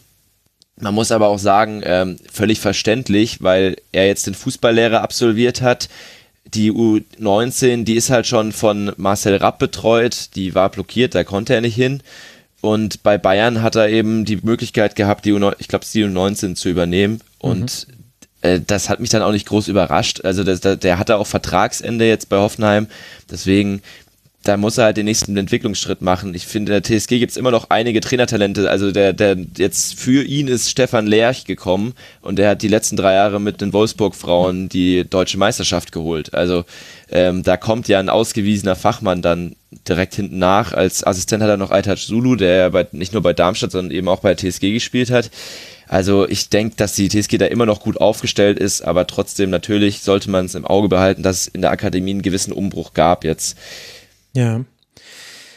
Okay, dann zu einem anderen Thema. Wir waren schon so ein bisschen beim Saisonverlauf, deswegen würde ich äh, dabei gerne kurz noch bleiben. Und äh, zwar, wenn man sich anguckt in der Hinrundentabelle, liegt Hoffenheim auf Tabellenplatz 11, hat 19 Punkte geholt. In der Rückrunde hat man tatsächlich eine Rückserie gespielt, die für den Europe Conference League Playoff Platz gereicht hätte. Also Platz 7 hat man da erreicht. Insgesamt ist es dann Tabellenplatz 11 in der Gesamtrechnung geworden. So ist das manchmal bei Hinrunden- und Rückrundentabellen. Das ist dann manchmal etwas kurios. Von der Gesamtausbeute her, also Hoffenheim hat da 24 Punkte geholt, also fünf Punkte mehr als in der Hinsehe. Von der Zahl her sieht das so aus, als habe Hoffenheim, als dann die Verletzungen nachgelassen haben, als auch die Mehrfachbelastung weg war, wieder in die Spur gefunden. Wenn ich aber ehrlich bin, habe ich das gar nicht so empfunden die Rückrunde. Also in Summe ist es zwar so, aber es waren immer komische Phasen mit drin. Also äh, man hat zum Auftakt der Rückrunde gegen Köln gewonnen, okay, alles klar, aber dann gegen Bayern äh, das 1 zu 4 äh, war dann quasi also in Addition unentschieden gegen Bayern, okay, immerhin. Dann äh, gegen Frankfurt verloren. Dann schien man sich wieder gefangen zu haben. 2 zu 2 in Dortmund, 3 zu 3 gegen Molde, das war dann schon wieder ein bisschen wild, 4 zu 0 gegen Werder. Aber dann gab es nochmal so eine Phase, wo man gegen Stuttgart, gegen Mainz und gegen Augsburg verloren hat. Und das war auch durchaus so eine der Phasen, wo man nochmal so kurz Bedenken haben musste, dass Hoffenheim da unten reinrutschen könnte, dass vielleicht irgendjemand von da unten aus dem Sumpf einen packt und runterzieht zieht. Wie war es denn jetzt dann wirklich? War es jetzt eine bessere Rückrunde? ging es eigentlich genauso weiter wie in der Hinrunde? Wie würdest du es denn jetzt rückblickend einordnen? Also, ich würde jetzt mal beginnen quasi mit nach dem 0 zu 4 auf Schalke, also noch ein, noch zwei Spieltage vor Beginn der Rückrunde, weil es war auch diesem Jahr so komisch, dass eben die Rückrunde ja, quasi mitten in der Saison angefangen hat. Ähm, und da hat meiner Meinung nach so der so gewissermaßen eine, eine neue Dynamik begonnen, in dem Hoffenheim erstmal darauf gesetzt hat, die Abwehr erstmal zu stabilisieren. Also da gab es ja dann dieses 0-0 gegen Bielefeld, dann 3-0 gegen die Hertha, wo man sich erst, wo man eigentlich erstmal gelauert hat auf Konter und dann sehr effizient fast schon äh, äh, da die drei Tore geschossen hat und Hertha quasi noch tiefer in die Krise gestürzt hat. Und so hat man dann erstmal versucht, sich zu stabilisieren, was was ich jetzt auch mehrmals eigentlich bei Hönes beobachtet habe, das, das gleiche kam dann auch nochmal nach dieser drei Spiele Niederlageserie, die du vor, die du gerade schon angesprochen hast, wo man gegen Stuttgart, gegen Mainz und gegen Augsburg verloren hat und danach halt erstmal sich komplett hinten reinstellt, gegen Leverkusen, gegen Leipzig 0-0 spielt, womit ja. man auf jeden Fall leben kann wo man als Zuschauer, was man sich auf gar keinen Fall ansehen will, was wirklich fürchterlich war. Auch dieses Montagsspiel gegen Leverkusen, hi, hi, hi, das war wirklich schlimm auch, auch das, auch das Augsburg-Spiel schon davor, da habe da hab ich sehr mit dir mitgefühlt, äh, als du darüber reden musstest. Aber so die Phase von äh, Bielefeld bis ungefähr dem Wolfs Sieg gegen Wolfsburg, da war zwischendrin auch so wirklich Spiele dabei, wo die TSG ohne Ende auch an Chancen vergeben hat. Also gegen Bayern das 4-1, mhm. das da muss man, das hätte auch nicht so deutlich ausgehen müssen. Gegen Frankfurt hat man sich fast schon selbst um den Lohn gebracht. Das gleiche gegen Dortmund. Also das war ja fatal. Da kommt man so gut zurück und dann passt da Gacinovic völlig ohne Not den Ball in die Mitte, wo Haaland steht, wo ich immer nicht verstehe, was er sich da gedacht hat. Also natürlich, also es war wieder ne, keine klare Entwicklung zu erkennen. Es war teilweise sehr wilde Spiele dabei, aber es war schon noch mal ein bisschen stabiler als in der Hinrunde. Und äh, ja, also ich denke so, was mir am meisten Hoffnung gibt, sind dann eigentlich die letzten sieben Spiele, wo man dann wirklich ungeschlagen geblieben ist, sich so ein bisschen stabilisiert hat. Ähm, aber da ist schon noch viel Arbeit, steht da noch viel Arbeit an für Sebastian Hoeneß im Sommer. Und wesentlich hing diese Saison dann auch von einem Spieler ab. Ich denke, auch deshalb hast du ihn herausgehoben. Kramaric, der etwas andere Spieler. Damit hast du dich schon überqualifiziert für die Teilnahme im Rasenfunk.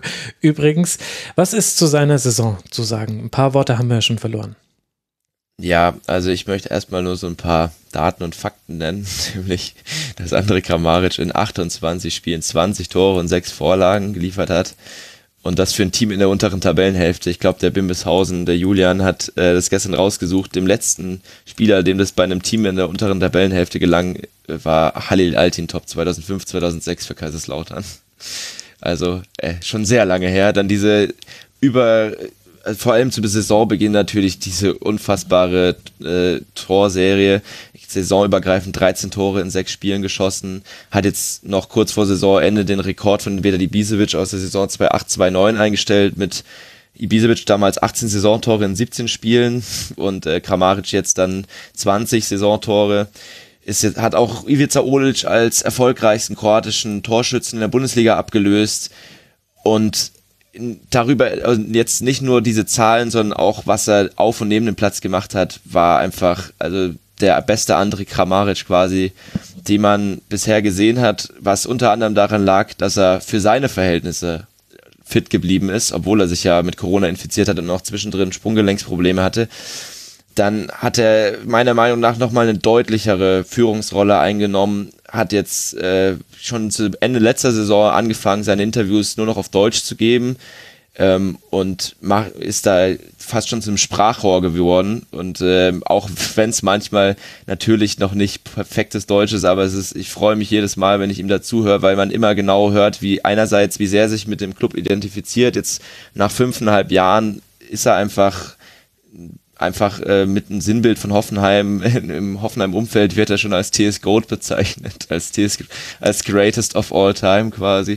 Ähm, gleichzeitig aber auch sehr ehrgeizig ist und immer so der Erste ist, der auch die Mannschaft in die Pflicht nimmt. Da gab es dann zwischendrin auch nicht so schöne Interviews aus Offenheimer Sicht, wo er an einer kroatischen äh, Zeitung gesagt hat, dass er auch dann dort, obwohl er sich so sehr mit der TSG identifiziert, trotzdem erstmals auch über einen Abgang nachdenkt und auch mit der Spielweise nicht zufrieden ist. Das war so, ja, kurz vorm Bayern-Spiel in der Rückrunde. Also eigentlich, obwohl man da gerade sogar ganz gerade gegen Köln und gegen Hertha gewonnen hatte, aber eben mit einem sehr pragmatischen Fußball, der ihm eben nicht gefällt. Auch ein Grund, warum zum Beispiel in der Vorsaison Schreuder gehen musste, weil das eigentlich nicht bei, bei der TSG nicht so gut gern gesehen ist. Aber insgesamt einfach eine herausragende Saison von André Kramaric und ich wollte einfach diese kleine Liebeserklärung hier als eigenes Segment einbauen. Ja, ich finde es auch durchaus interessant. Ich meine, das hat natürlich seine Gründe in Medienaufmerksamkeit und äh, Tradition des Vereins und so weiter. Aber äh, André Kramaric hat genauso viele Tore geschossen wie Wout Weghorst am Ende dieser Saison in der Bundesliga, 20 Stück. Aber er hatte dafür sechs Spiele weniger. Wout Weghorst stand in jedem der 34 Spiele auf dem Platz. André Kramaric aus den bekannten Gründen eben nicht. Und meinem Eindruck nach werden die beiden aber völlig anders unterschiedlich wahrgenommen von der breiten Öffentlichkeit. Der eine ist der, der Spieler, der quasi schon bei Tottenham gespielt hat, aber sich dann noch dafür entschieden hat, jetzt doch in die Champions League einzuziehen mit Wolfsburg. Und der andere ist halt André Kramaric. Ich meine, sie sind vom Spielertyp her nicht eins zu eins miteinander zu vergleichen, aber es ist ja schon interessant, wie unterschiedlich das bewertet wird. Und meiner Meinung nach hängt das eben dann doch auch damit zusammen, wo man spielt. Ja, und ich finde auch, dass Kramaric vielleicht sogar noch einen größeren Impact aufs Spiel hat, weil Wechos ist ja wirklich so ein typischer Strafraumstimmer, also der ist halt ein eiskalter Vollstrecker, aber Kramaric, der schaltet sich ja wirklich ja. Äh, auch ins Aufbauspiel ein, hat jetzt die letzten Spiele wieder hinter den Spitzen auf der 10 gespielt, wo ich ihn eigentlich fast schon am stärksten sehe, wenn er so einen Idas Bebu vor sich hat, der da einfach rennt äh, und Kramaric hinten dran äh, so die, die seinen Zauber versprüht. Ähm, man hat auch manchmal gemerkt, wenn die TSG halt wieder so schlechte Phasen hatte, dass Kramaric fast schon übereifrig war, dass er sich da sehr tief hat fallen lassen sehr viele Abschlüsse auch genommen hat, zum Beispiel im Rückspiel gegen Stuttgart, da war es dann schon wieder fast zu viel, wo er sich dann, wo er dann plötzlich alles machen will. Aber insgesamt, er, Kramaric ist einfach, der ist so ein vielseitiger Spieler, der kann ja wirklich offensiv auf dem Flügel spielen, in der Spitze spielen, hinter der Spitze spielen. Er ist Vorlagengeber mit sechs Assists, aber auch voll, äh, aber auch hat einen guten Abschluss. Also es ist schon sehr beeindruckend und ich finde, ich, ich reibe mir immer mal wieder die Augen, dass der jetzt mittlerweile so lang bei Hoffenheim spielt, ohne dass, dass er zu irgendeinem Topclub gewechselt ist. Er hatte schon mal Angebote da, also zum Beispiel mit Milan wurde er mal in Verbindung gebracht. Dann gab es ja diese Phase, wo Lothar Matthäus ihn plötzlich bei Bayern ins, in, in den Raum geworfen hat, was ich eher unangenehm und nervig fand, aber mein Gott, so funktioniert die Medienwelt halt. Ähm, ja, ähm, ich, ich würde es ihm nicht verübeln, wenn er nach dieser Saison geht und können es auch nachvollziehen, dass er jetzt mit 29 nochmal so den letzten großen Vertrag dann äh, bei einem Top-Club vielleicht jetzt auch, wo er mal länger fit geblieben ist, das war ja immer in der Vergangenheit sein großes Problem. Aber ich hoffe natürlich, dass er bleibt. Mhm. Das werden wir jetzt wahrscheinlich an dieser Stelle nicht mehr definitiv beantworten können, bringt uns aber zu dem letzten Aspekt, den du noch mitgebracht hast, nämlich die Schaderabek-Struktur, also die Kader. Struktur, denn genau darauf zahlt ja Kramaric ein. Also man ist in einer Weise von ihm abhängig, obwohl man ein unglaublich reichhaltiges Personal da vorne drin hat. Also allein mit Munas Dabur, Ishak Belfodil, Sajis Adamjan, Jorginho Rütter, der ja noch im im Winter geholt wurde, Maximilian Bayer, den wir in der letzten Saison vor allem gesehen haben, hast du ja vorhin auch schon erwähnt, hat man ja also ein, ein Füllhorn an Möglichkeiten da vorne drin. Ich nehme mal an, dass du mir jetzt nicht sagen wirst, dass die Kaderstruktur im Sturm ein Problem ist. Worauf willst du denn dann hinaus? Ich will einerseits darauf hinaus, dass der Kader sehr groß ist, was auch im Forum angesprochen wurde von äh, Pitbull Giraffe. ähm, die TSG hat in dieser Saison 30 Spieler eingesetzt, ist damit auf Platz 4, ich glaube hinter Schalke mit 41, mhm. der Hertha und Mainz.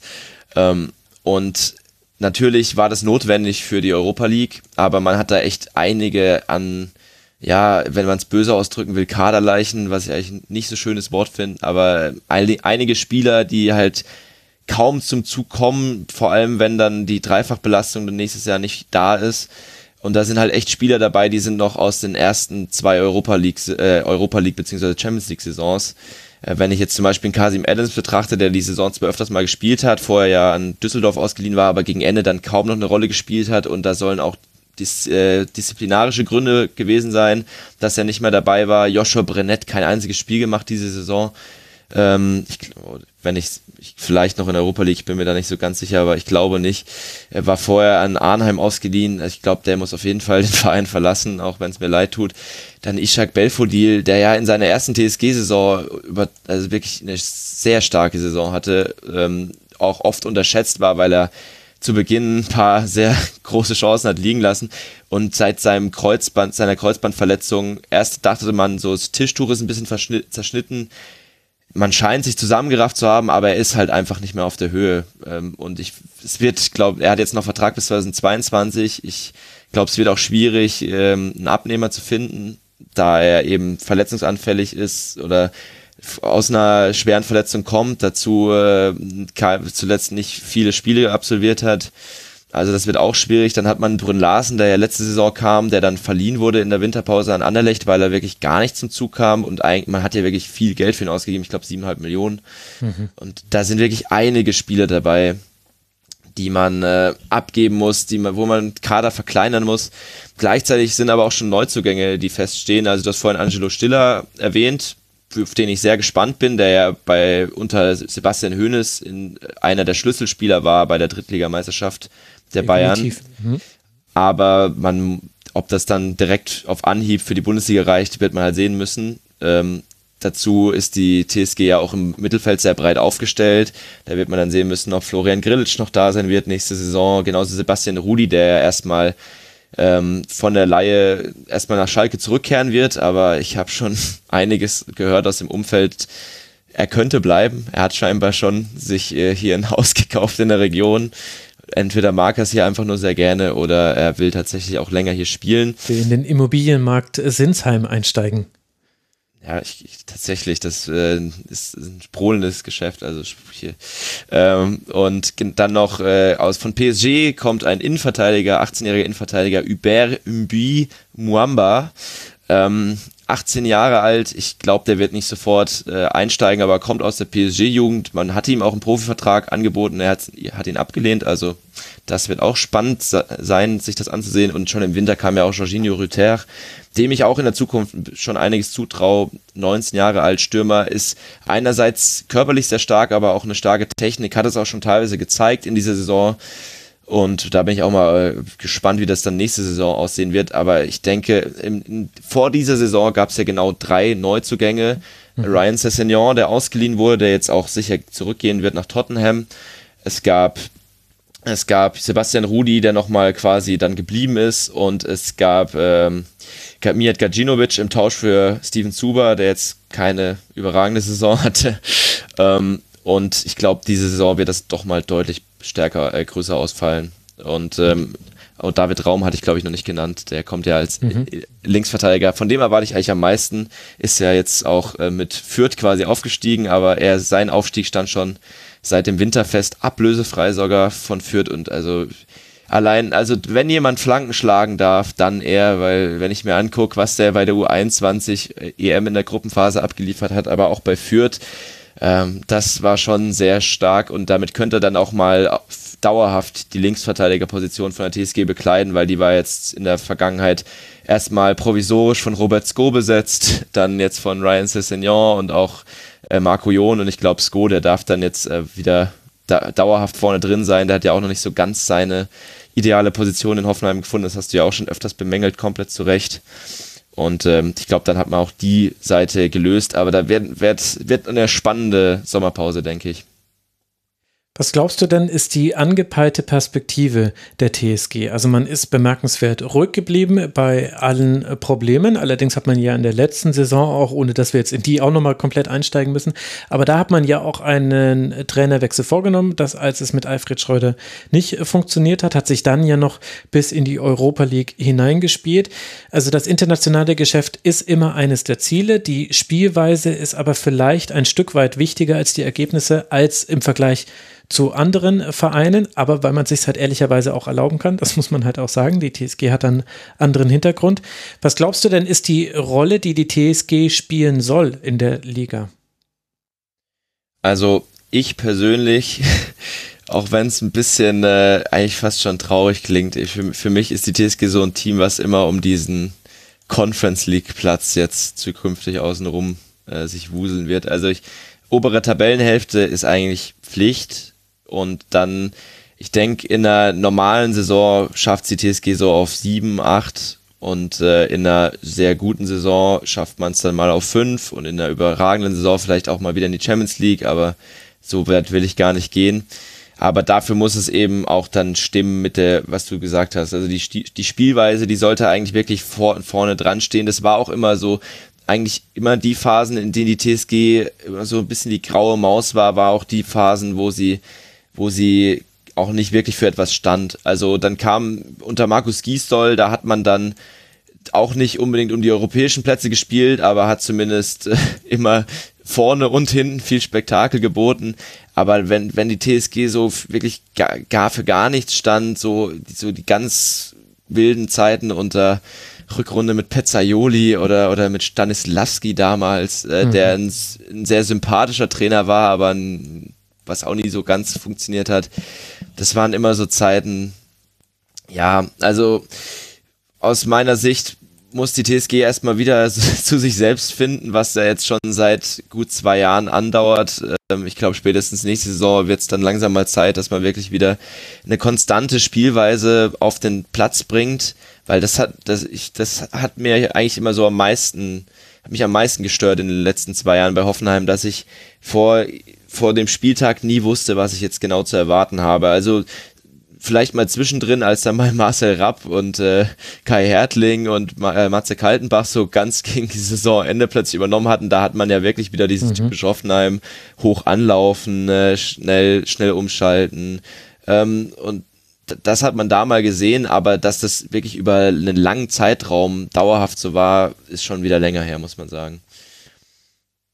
Ja, da können wir mal gespannt sein, wie das in der nächsten Saison sein wird. Ich bin da auch gespannt drauf, weil diese Sebastian Hönes Frage, die habe ich mir auch gestellt vor der Saison, weil ich ihn ein bisschen über die Bayern Amateure gesehen hatte, aber da nicht restlos überzeugt war, ehrlicherweise. Und jetzt bin ich immer noch nicht restlos überzeugt, aber das liegt halt auch an dieser seltsamen Saison, die eben halt aus den Gründen, die wir besprochen haben, halt auch nicht ganz so einfach einzuordnen ist im Vergleich zu einer normalen Saison, in der man alle Spieler halbwegs zur Verfügung hat. Jetzt gibt es noch ein Thema, über das ich gerne noch kurz mit dir sprechen wollen würde. Das hast jetzt gar nicht du mitgebracht. Da breche ich jetzt mal kurz aus dem Format aus. Aber ich glaube, bei Hoffenheim ähm, muss man das hin und wieder mitdiskutieren. Und zwar die Rolle von Dietmar Hopp und wie auch die eigenen Fans, die organisierte Fanszene ihn sieht. Denn wir erinnern uns, in der letzten Saison gab es die Schmähplakate und den Fast-Spielabbruch gegen die Bayern. Das war das letzte große Aufregerthema, bevor dann die Pandemie kam. Und auch in dieser Sache gab es ja aber eine neue Entwicklung durch eine Doku von Jochen Breyer vom ZDF. Und daraufhin gab es ja auch äh, Transparente der organisierten Fanszene an der Geschäftsstelle. Die gingen so in die Richtung, ähm, alles nur ein abgekartetes Spiel. Wir haben dich bisher immer gedeckt, aber jetzt wollen wir Erklärung oder irgendwie so in diese Richtung habe ich mir das äh, grob äh, gemerkt. Du musst mich bitte korrigieren, wenn ich hier völlig auf dem falschen Dampfer bin. Aber hat sich da was verändert jetzt durch diese Doku? Schon äh, Stück, ein Stück weit, ja, weil ich muss sagen, ich, ich habe mich, ich bin ja für einen Hoffenheim-Fan extrem kritisch, also wenn, würde ich zumindest sagen, äh, kann jeder sich ein eigenes Bild machen, aber ich würde so sagen, habe da auch schon einiges an Gegenwind immer mal wieder mhm. bekommen. Ja, auch aber, von eurem eigenen Pressesprecher. Wir erinnern uns. Legendär. Liebe Grüße an Holger Klim, äh, kein böses Blut. Äh, ähm, aber dass das wirklich transparente ähm, da aufgetaucht sind, ähm, ich glaube genau hier, wo, von wem waren es? Von den Ultras der Sektion Kraichgau, genau, ähm, die dann ähm, so Transparente wie DFB, Sky, Bayern und unsere TSG wussten im Vorfeld Bescheid, ein großes Schauspiel und ihr seid, ja, also da, äh, die, die Doku hat ja quasi ähm, den Eindruck hinterlassen, zumindest, dass die TSG schon vorher Bescheid wusste, dass diese Plakate kommen wird, äh, werden und dass sie diese Reaktion auch schon womöglich abgesprochen hat, also dieses, ähm, diese, dieses Hin- und Hergespiele auf dem Platz mhm. und den Applaus und dass dann Dietmar Hopp runterkommt und da mit Karl-Heinz Rummenigge steht und da haben sich dann letztlich auch die aktive Fanszene einfach verarscht gefühlt. Und ich glaube, wenn man dann halt auch sieht, ähm, in dieser ZDF-Doku, da wurden ja auch Fans gezeigt aus der aktiven Fanszene von Borussia Dortmund, die dann teilweise hanebüchene Gerichtsverfahren hatten, wo einer wegen äh, ähm, Hausfriedensbruch ein Gerichtsverfahren am Hals hatte, weil er auf den Zaun geklettert ist, mhm. wo dann selbst Hobbs Anwalt äh, gesagt hat, ähm, wenn er sein, dass, dass es, dass, wo er drüber lachen musste, meinte, wenn es sein Klient wäre, dann hätte er so ein Ding nicht am Hals. Und ich glaube, selbst da sagen dann selbst die Hoffenheimer Ultras, nee, so geht's eigentlich nicht. Ich möchte aber auch dazu sagen, ähm, die, also ich habe diese, diese Doku fand ich sehr gut, auch sehr ausgewogen, aber ich, dieser Eindruck, dass das alles abgekartet gewesen wäre, den finde ich im Nachhinein, das wird so ein bisschen wie ein Fakt dargestellt. Also, dass die Clubs vorher Bescheid wussten, das war mir eigentlich fast schon klar, weil sowas sickert natürlich durch. Aber dass dann diese Reaktion schon vorher abgesprochen gewesen wäre, dass äh, das sagt ja auch keiner der Verantwortlichen da. Die sagen nur, sie wussten vorher Bescheid und sie wussten, sie müssen darauf reagieren. Aber hätte Hoffenheim jetzt nicht 6-0 zurückgelegen, dann hätten die nie im Leben da den Ball hin und her geschoben. Also das kann mir keiner erzählen. Ja, ja. Ähm, Aber geht es vielleicht auch darum, also das ist, glaube ich, der Anlass, aber ist nicht das eigentliche Problem, dass du, also man mag jetzt über Hoffenheim-Fans sagen, was man will. Und natürlich ist es jetzt äh, vermintes Gebiet für Fußballromantiker. Aber Hoffenheim ist jetzt nun mal einfach jetzt schon seit 13 Jahren, glaube ich, in der Fußball-Bundesliga und wird qua seiner Struktur auch nicht mehr weggehen aus dem deutschen Fußball. Selbst wenn Hoffenheim mal absteigt, dann kommen die wieder. Die werden nicht tief fallen. Die haben das dritthöchste Eigenkapital gehabt 2018, 2019 aller Bundesligisten. Und Eigenkapital ist jetzt nicht gleich Cash und so weiter, aber mit dem Cash ist es jetzt auch nicht so schlecht bestellt bei der TSG. Also sprich, die bleiben. Und die haben auch eine langsam gewachsene Fanszene. Also ich kann mich selber noch erinnern, als Hoffenheim noch in der zweiten Liga gespielt hat, da musste ich mich noch von irgendwelchen halbwüchsigen äh, TSG-Fans als Zweitligist anbrüllen lassen auf dem Weg zum Stadion in Freiburg. Das sind jetzt Familienväter, so, so wie ich wahrscheinlich. Oder und vielleicht sind das sogar organisierte Fans.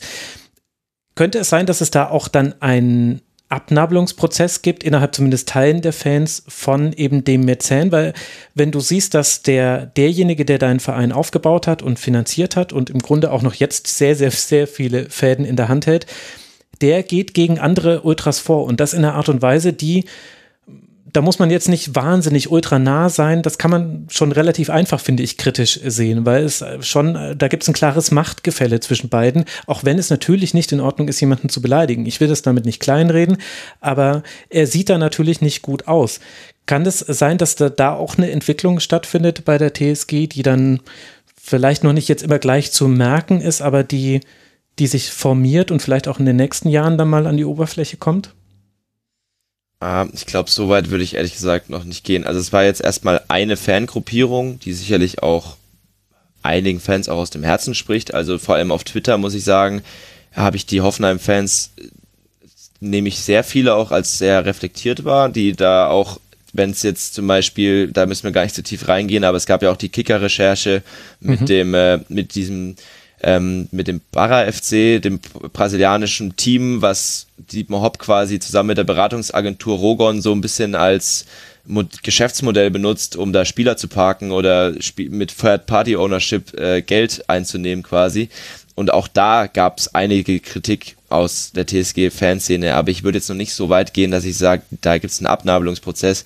Und ähm, ich, also es mag jetzt ein bisschen makaber klingen, aber ich glaube, dass diese ganze Hop-Thematik irgendwann damit enden wird, dass er halt irgendwann, also die Mob ist 80, also dass er halt irgendwann nicht mehr da ist. Also das, ich, das ist natürlich eine total trau, äh, traurige und blöde Aussage, aber ich, ich, für mich ist es so ein bisschen so ein gordischer Knoten. Ich weiß nicht, wie man das genau lösen soll, weil da auf beiden Seiten so viele ähm, Leute sind, die halt einfach nicht auf ihrem Standpunkt festsitzen, manche vielleicht auch zu Recht oder es ist natürlich auch legitim, dass da ich ich kann es ich kann es Dietmar Hopp nicht verdenken, dass er sich da so dass er sich da wenig hinterfragt, weil er einfach in einer Welt lebt, wo er auch von niemandem hinterfragt wird und auf mhm. der gleichen die gleiche Nummer ist auch mit den Fans und ich glaube von Seiten der TSG Fanszene wird jetzt werden die kritischen Stimmen nicht so krass sein, dass da wirklich Dietmar Hopp ähm, äh, dass man sich da von ihm abwendet. Also was ich und ich, in Hoffenheim so sehr die Fanszene tatsächlich auch gewachsen ist in den vergangenen Jahren, da gibt es noch viel Unverständnis für so diese typische ähm, organisierte Fanszene. Wenn ich mir überlege, da gab es, müssen wir auch nicht ins Detail gehen, da gab es einen Konflikt in der letzten Saison dass äh, vorm Spiel immer Sweet Caroline als Aufwärm Aufwärmlied gespielt wurde und die ganzen Leute, die Dauerkarteninhaber auf der Haupttribüne fanden es total toll, aber die, Akt äh, die aktive Fanszene fand es mega blöd, weil sie halt in den fünf Minuten vorm Spiel wollen sie sich halt einsingen, die wollen mhm. nicht so künstlich Stimmung haben und da, da gibt's halt noch ein riesen Missverständnis, weil es einerseits wirklich eine junge, aktive Fanszene gibt, auf der anderen Seite aber auch viele sehr wohlhabend, Mittelstand, oberer Mittelstand, äh, Leute, die da halt einfach ihre Dauerkarten haben, da ganz normal, meisten arbeiten wahrscheinlich noch bei SAP und dann gehen sie halt mal am Wochenende zum Fußball und können es gar nicht nachvollziehen. Mhm. Und ich, ich glaube, da ist noch nicht so ein Verständnis da, ähm, warum das alles warum auch dieser Konflikt herrscht, weil viele, für viele ist es immer noch, ja, die beleidigen Dietmar Hopp und warum war, ist doch sein Recht, dagegen vorzugehen. Ja, ist es, aber die Art und Weise kann man schon hinterfragen, so. Und, ähm, ja, sehr schwieriger Konflikt auf jeden Fall. Ich denke, ich, ich verstehe, dass du, ich weiß auch, warum wir da regelmäßig drüber reden. Und ich, für mich ist es auch immer sehr schwer, alles zu durchblicken. Aber ja, das sind so meine Gedanken dazu. Mhm. Du, das, es ist ja auch letztlich ein, ein Stellvertreterkonflikt für etwas Größeres, was dahinter steht. Und das macht es ja zum gordischen Knoten gleichzeitig. Gibt es kein richtig und kein falsch auf beiden Seiten. Ich glaube eben nur, und deswegen war mir die Frage dann, obwohl du es jetzt gar nicht mitgebracht hattest, dann doch wichtig. Mein Gefühl sagt mir, dass dieses Thema Dietmar Hopp uns in der nächsten Saison wieder wesentlich mehr beschäftigen wird, wenn einfach wieder Zuschauer im Stadion sind. Ich sehe jetzt nichts, was sich da wesentlich verändert hätte und diese Dokumentation, bei der ich auch finde, dass manche Dinge ein bisschen zu dramatisch auch dargestellt wurde. Also, dass die beiden Vereine davon wussten, das wusste man damals auch schon. Das hat am Samstagabend damals schon die SZ auch berichtet und ich hatte das auch schon gehört, dass die Bayern Ultras das auch schon angekündigt hatten und dass es auch schon von Seiten der Bayern hieß, wir finden das, wir finden das nicht gut. Aber dann wussten sie ja auch, dass es trotzdem gemacht wird. Also es ist ja dann eher sogar noch ein Ansporn, wenn sie sagen, wir finden es nicht gut. Also da hat sich jetzt eigentlich nichts bewegt. Da hat sich keine Front auch nochmal irgendwie verändert. Im Gegenteil, es wurden inzwischen Gerichtsprozesse geführt. Das wurde ja auch in der Doku dokumentiert. Und deswegen habe ich einfach so das Gefühl, dieses Thema, das ist noch nicht gelöst. Das wird uns wie so einige andere Themen, die gerade so ein bisschen so auf Pause gedrückt sind, in der nächsten Saison beschäftigen. Deswegen hat mich das jetzt interessiert. So, wir können aber nicht aus diesem Segment rausgehen, lieber Louis, ohne dass du mir noch einen Wahlslogan sagst, beziehungsweise dann auch die ehrliche Variante davon. Wie wäre denn der Wahlslogan der Bundesliga-Saison 2021 der TSG Hoffenheim?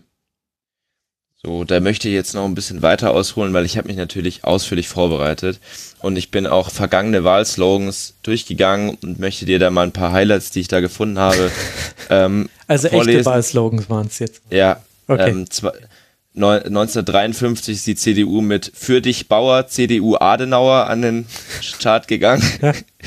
Dann natürlich, äh, ich als Geschichte Leistungskurs, ähm, keine Experimente von der CDU ist ja ein Klassiker. Mhm. Dann hatte die SPD 1969, wir haben die richtigen Männer. Oh, ja, ja, ja, auch ganz schlecht gealtert. Ich glaube, die Grünen haben dieses Jahr die richtige Frau vielleicht, werden wir mal sehen.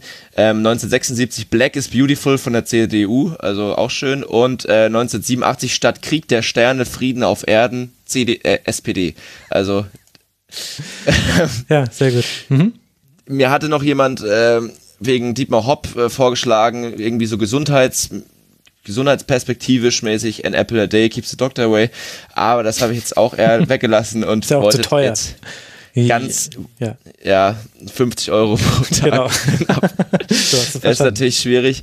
Ähm, nee, aber dann mein ganz ernst gemeinter Slogan war mit klarem Kopf durch die Krise, beziehungsweise ehrlich dann mit kahlem Kopf durch die Krise, weil Alex Rosen mal wieder seinen klaren, kahlen Kopf behalten hat während dieser Saison und ähm, sein Vertrauen in Sebastian Hoeneß behalten hat, was ich jetzt vorhin noch nicht ganz eindeutig angesprochen habe, ist, äh, wollte ich nochmal noch mal betont haben, dass ähm, Rosen ja immer wieder auch sich hinter Hönes gestellt hat. Äh, eine große Zeit, Boulevardzeitung mit vier Buchstaben hat Hönes zwischendurch angezählt. Ähm, da hat Dietmar Hopp persönlich, weil es hieß, Dietmar Hopp äh, hätte langsam keine Geduld mehr, hat dann hat da gesagt, nein, das stimmt alles so nicht und auch als es hieß, Hoffenheim hätte schon äh, Seoane, den neuen Leverkusen-Coach, jetzt damals noch äh, sicher bei den Young Boys Bern, als Nachfolger im Kopf, hat auch ähm, Rosen gesagt, das ist eine dreckige Lüge, also wird sehr deutlich. Und hat auch ganz klar gesagt, er vertraut da Sebastian Hoeneß. Ähm, und ja, das ist, glaube ich, so das, was die TSG am ehesten in dieser Saison ausgezeichnet hat, dass man eben die Ruhe behalten hat, weil man sich eben, du hast ja auch gesagt, weil man sich auch erlauben kann auch. Aber ich finde es trotzdem nochmal beeindruckend, weil es da doch also wenn ich mir überlege, wie viele Vereine in dieser Saison aus verschiedensten Gründen ja. ihren Trainer wechseln, ja. da ist, da ist das schon eine nette, willkommene Abwechslung. Das ist allerdings wahr. Luis, ich danke dir ganz herzlich. Luis Löser war das, der Ad Regionalkapital auf Twitter. Danke dir, Luis, dass du mitgemacht hast im Rasenfunk Royal. Ja, sehr gerne doch. Bis bald mal wieder. Ciao.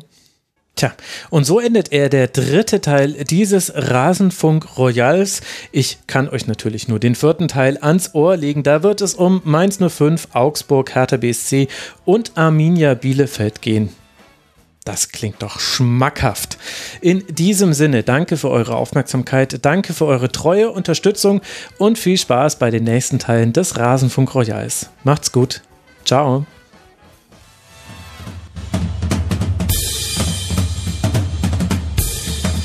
Das war die Rasenfunk-Schlusskonferenz. Wir geben nun zurück in die angeschlossenen Funkhäuser.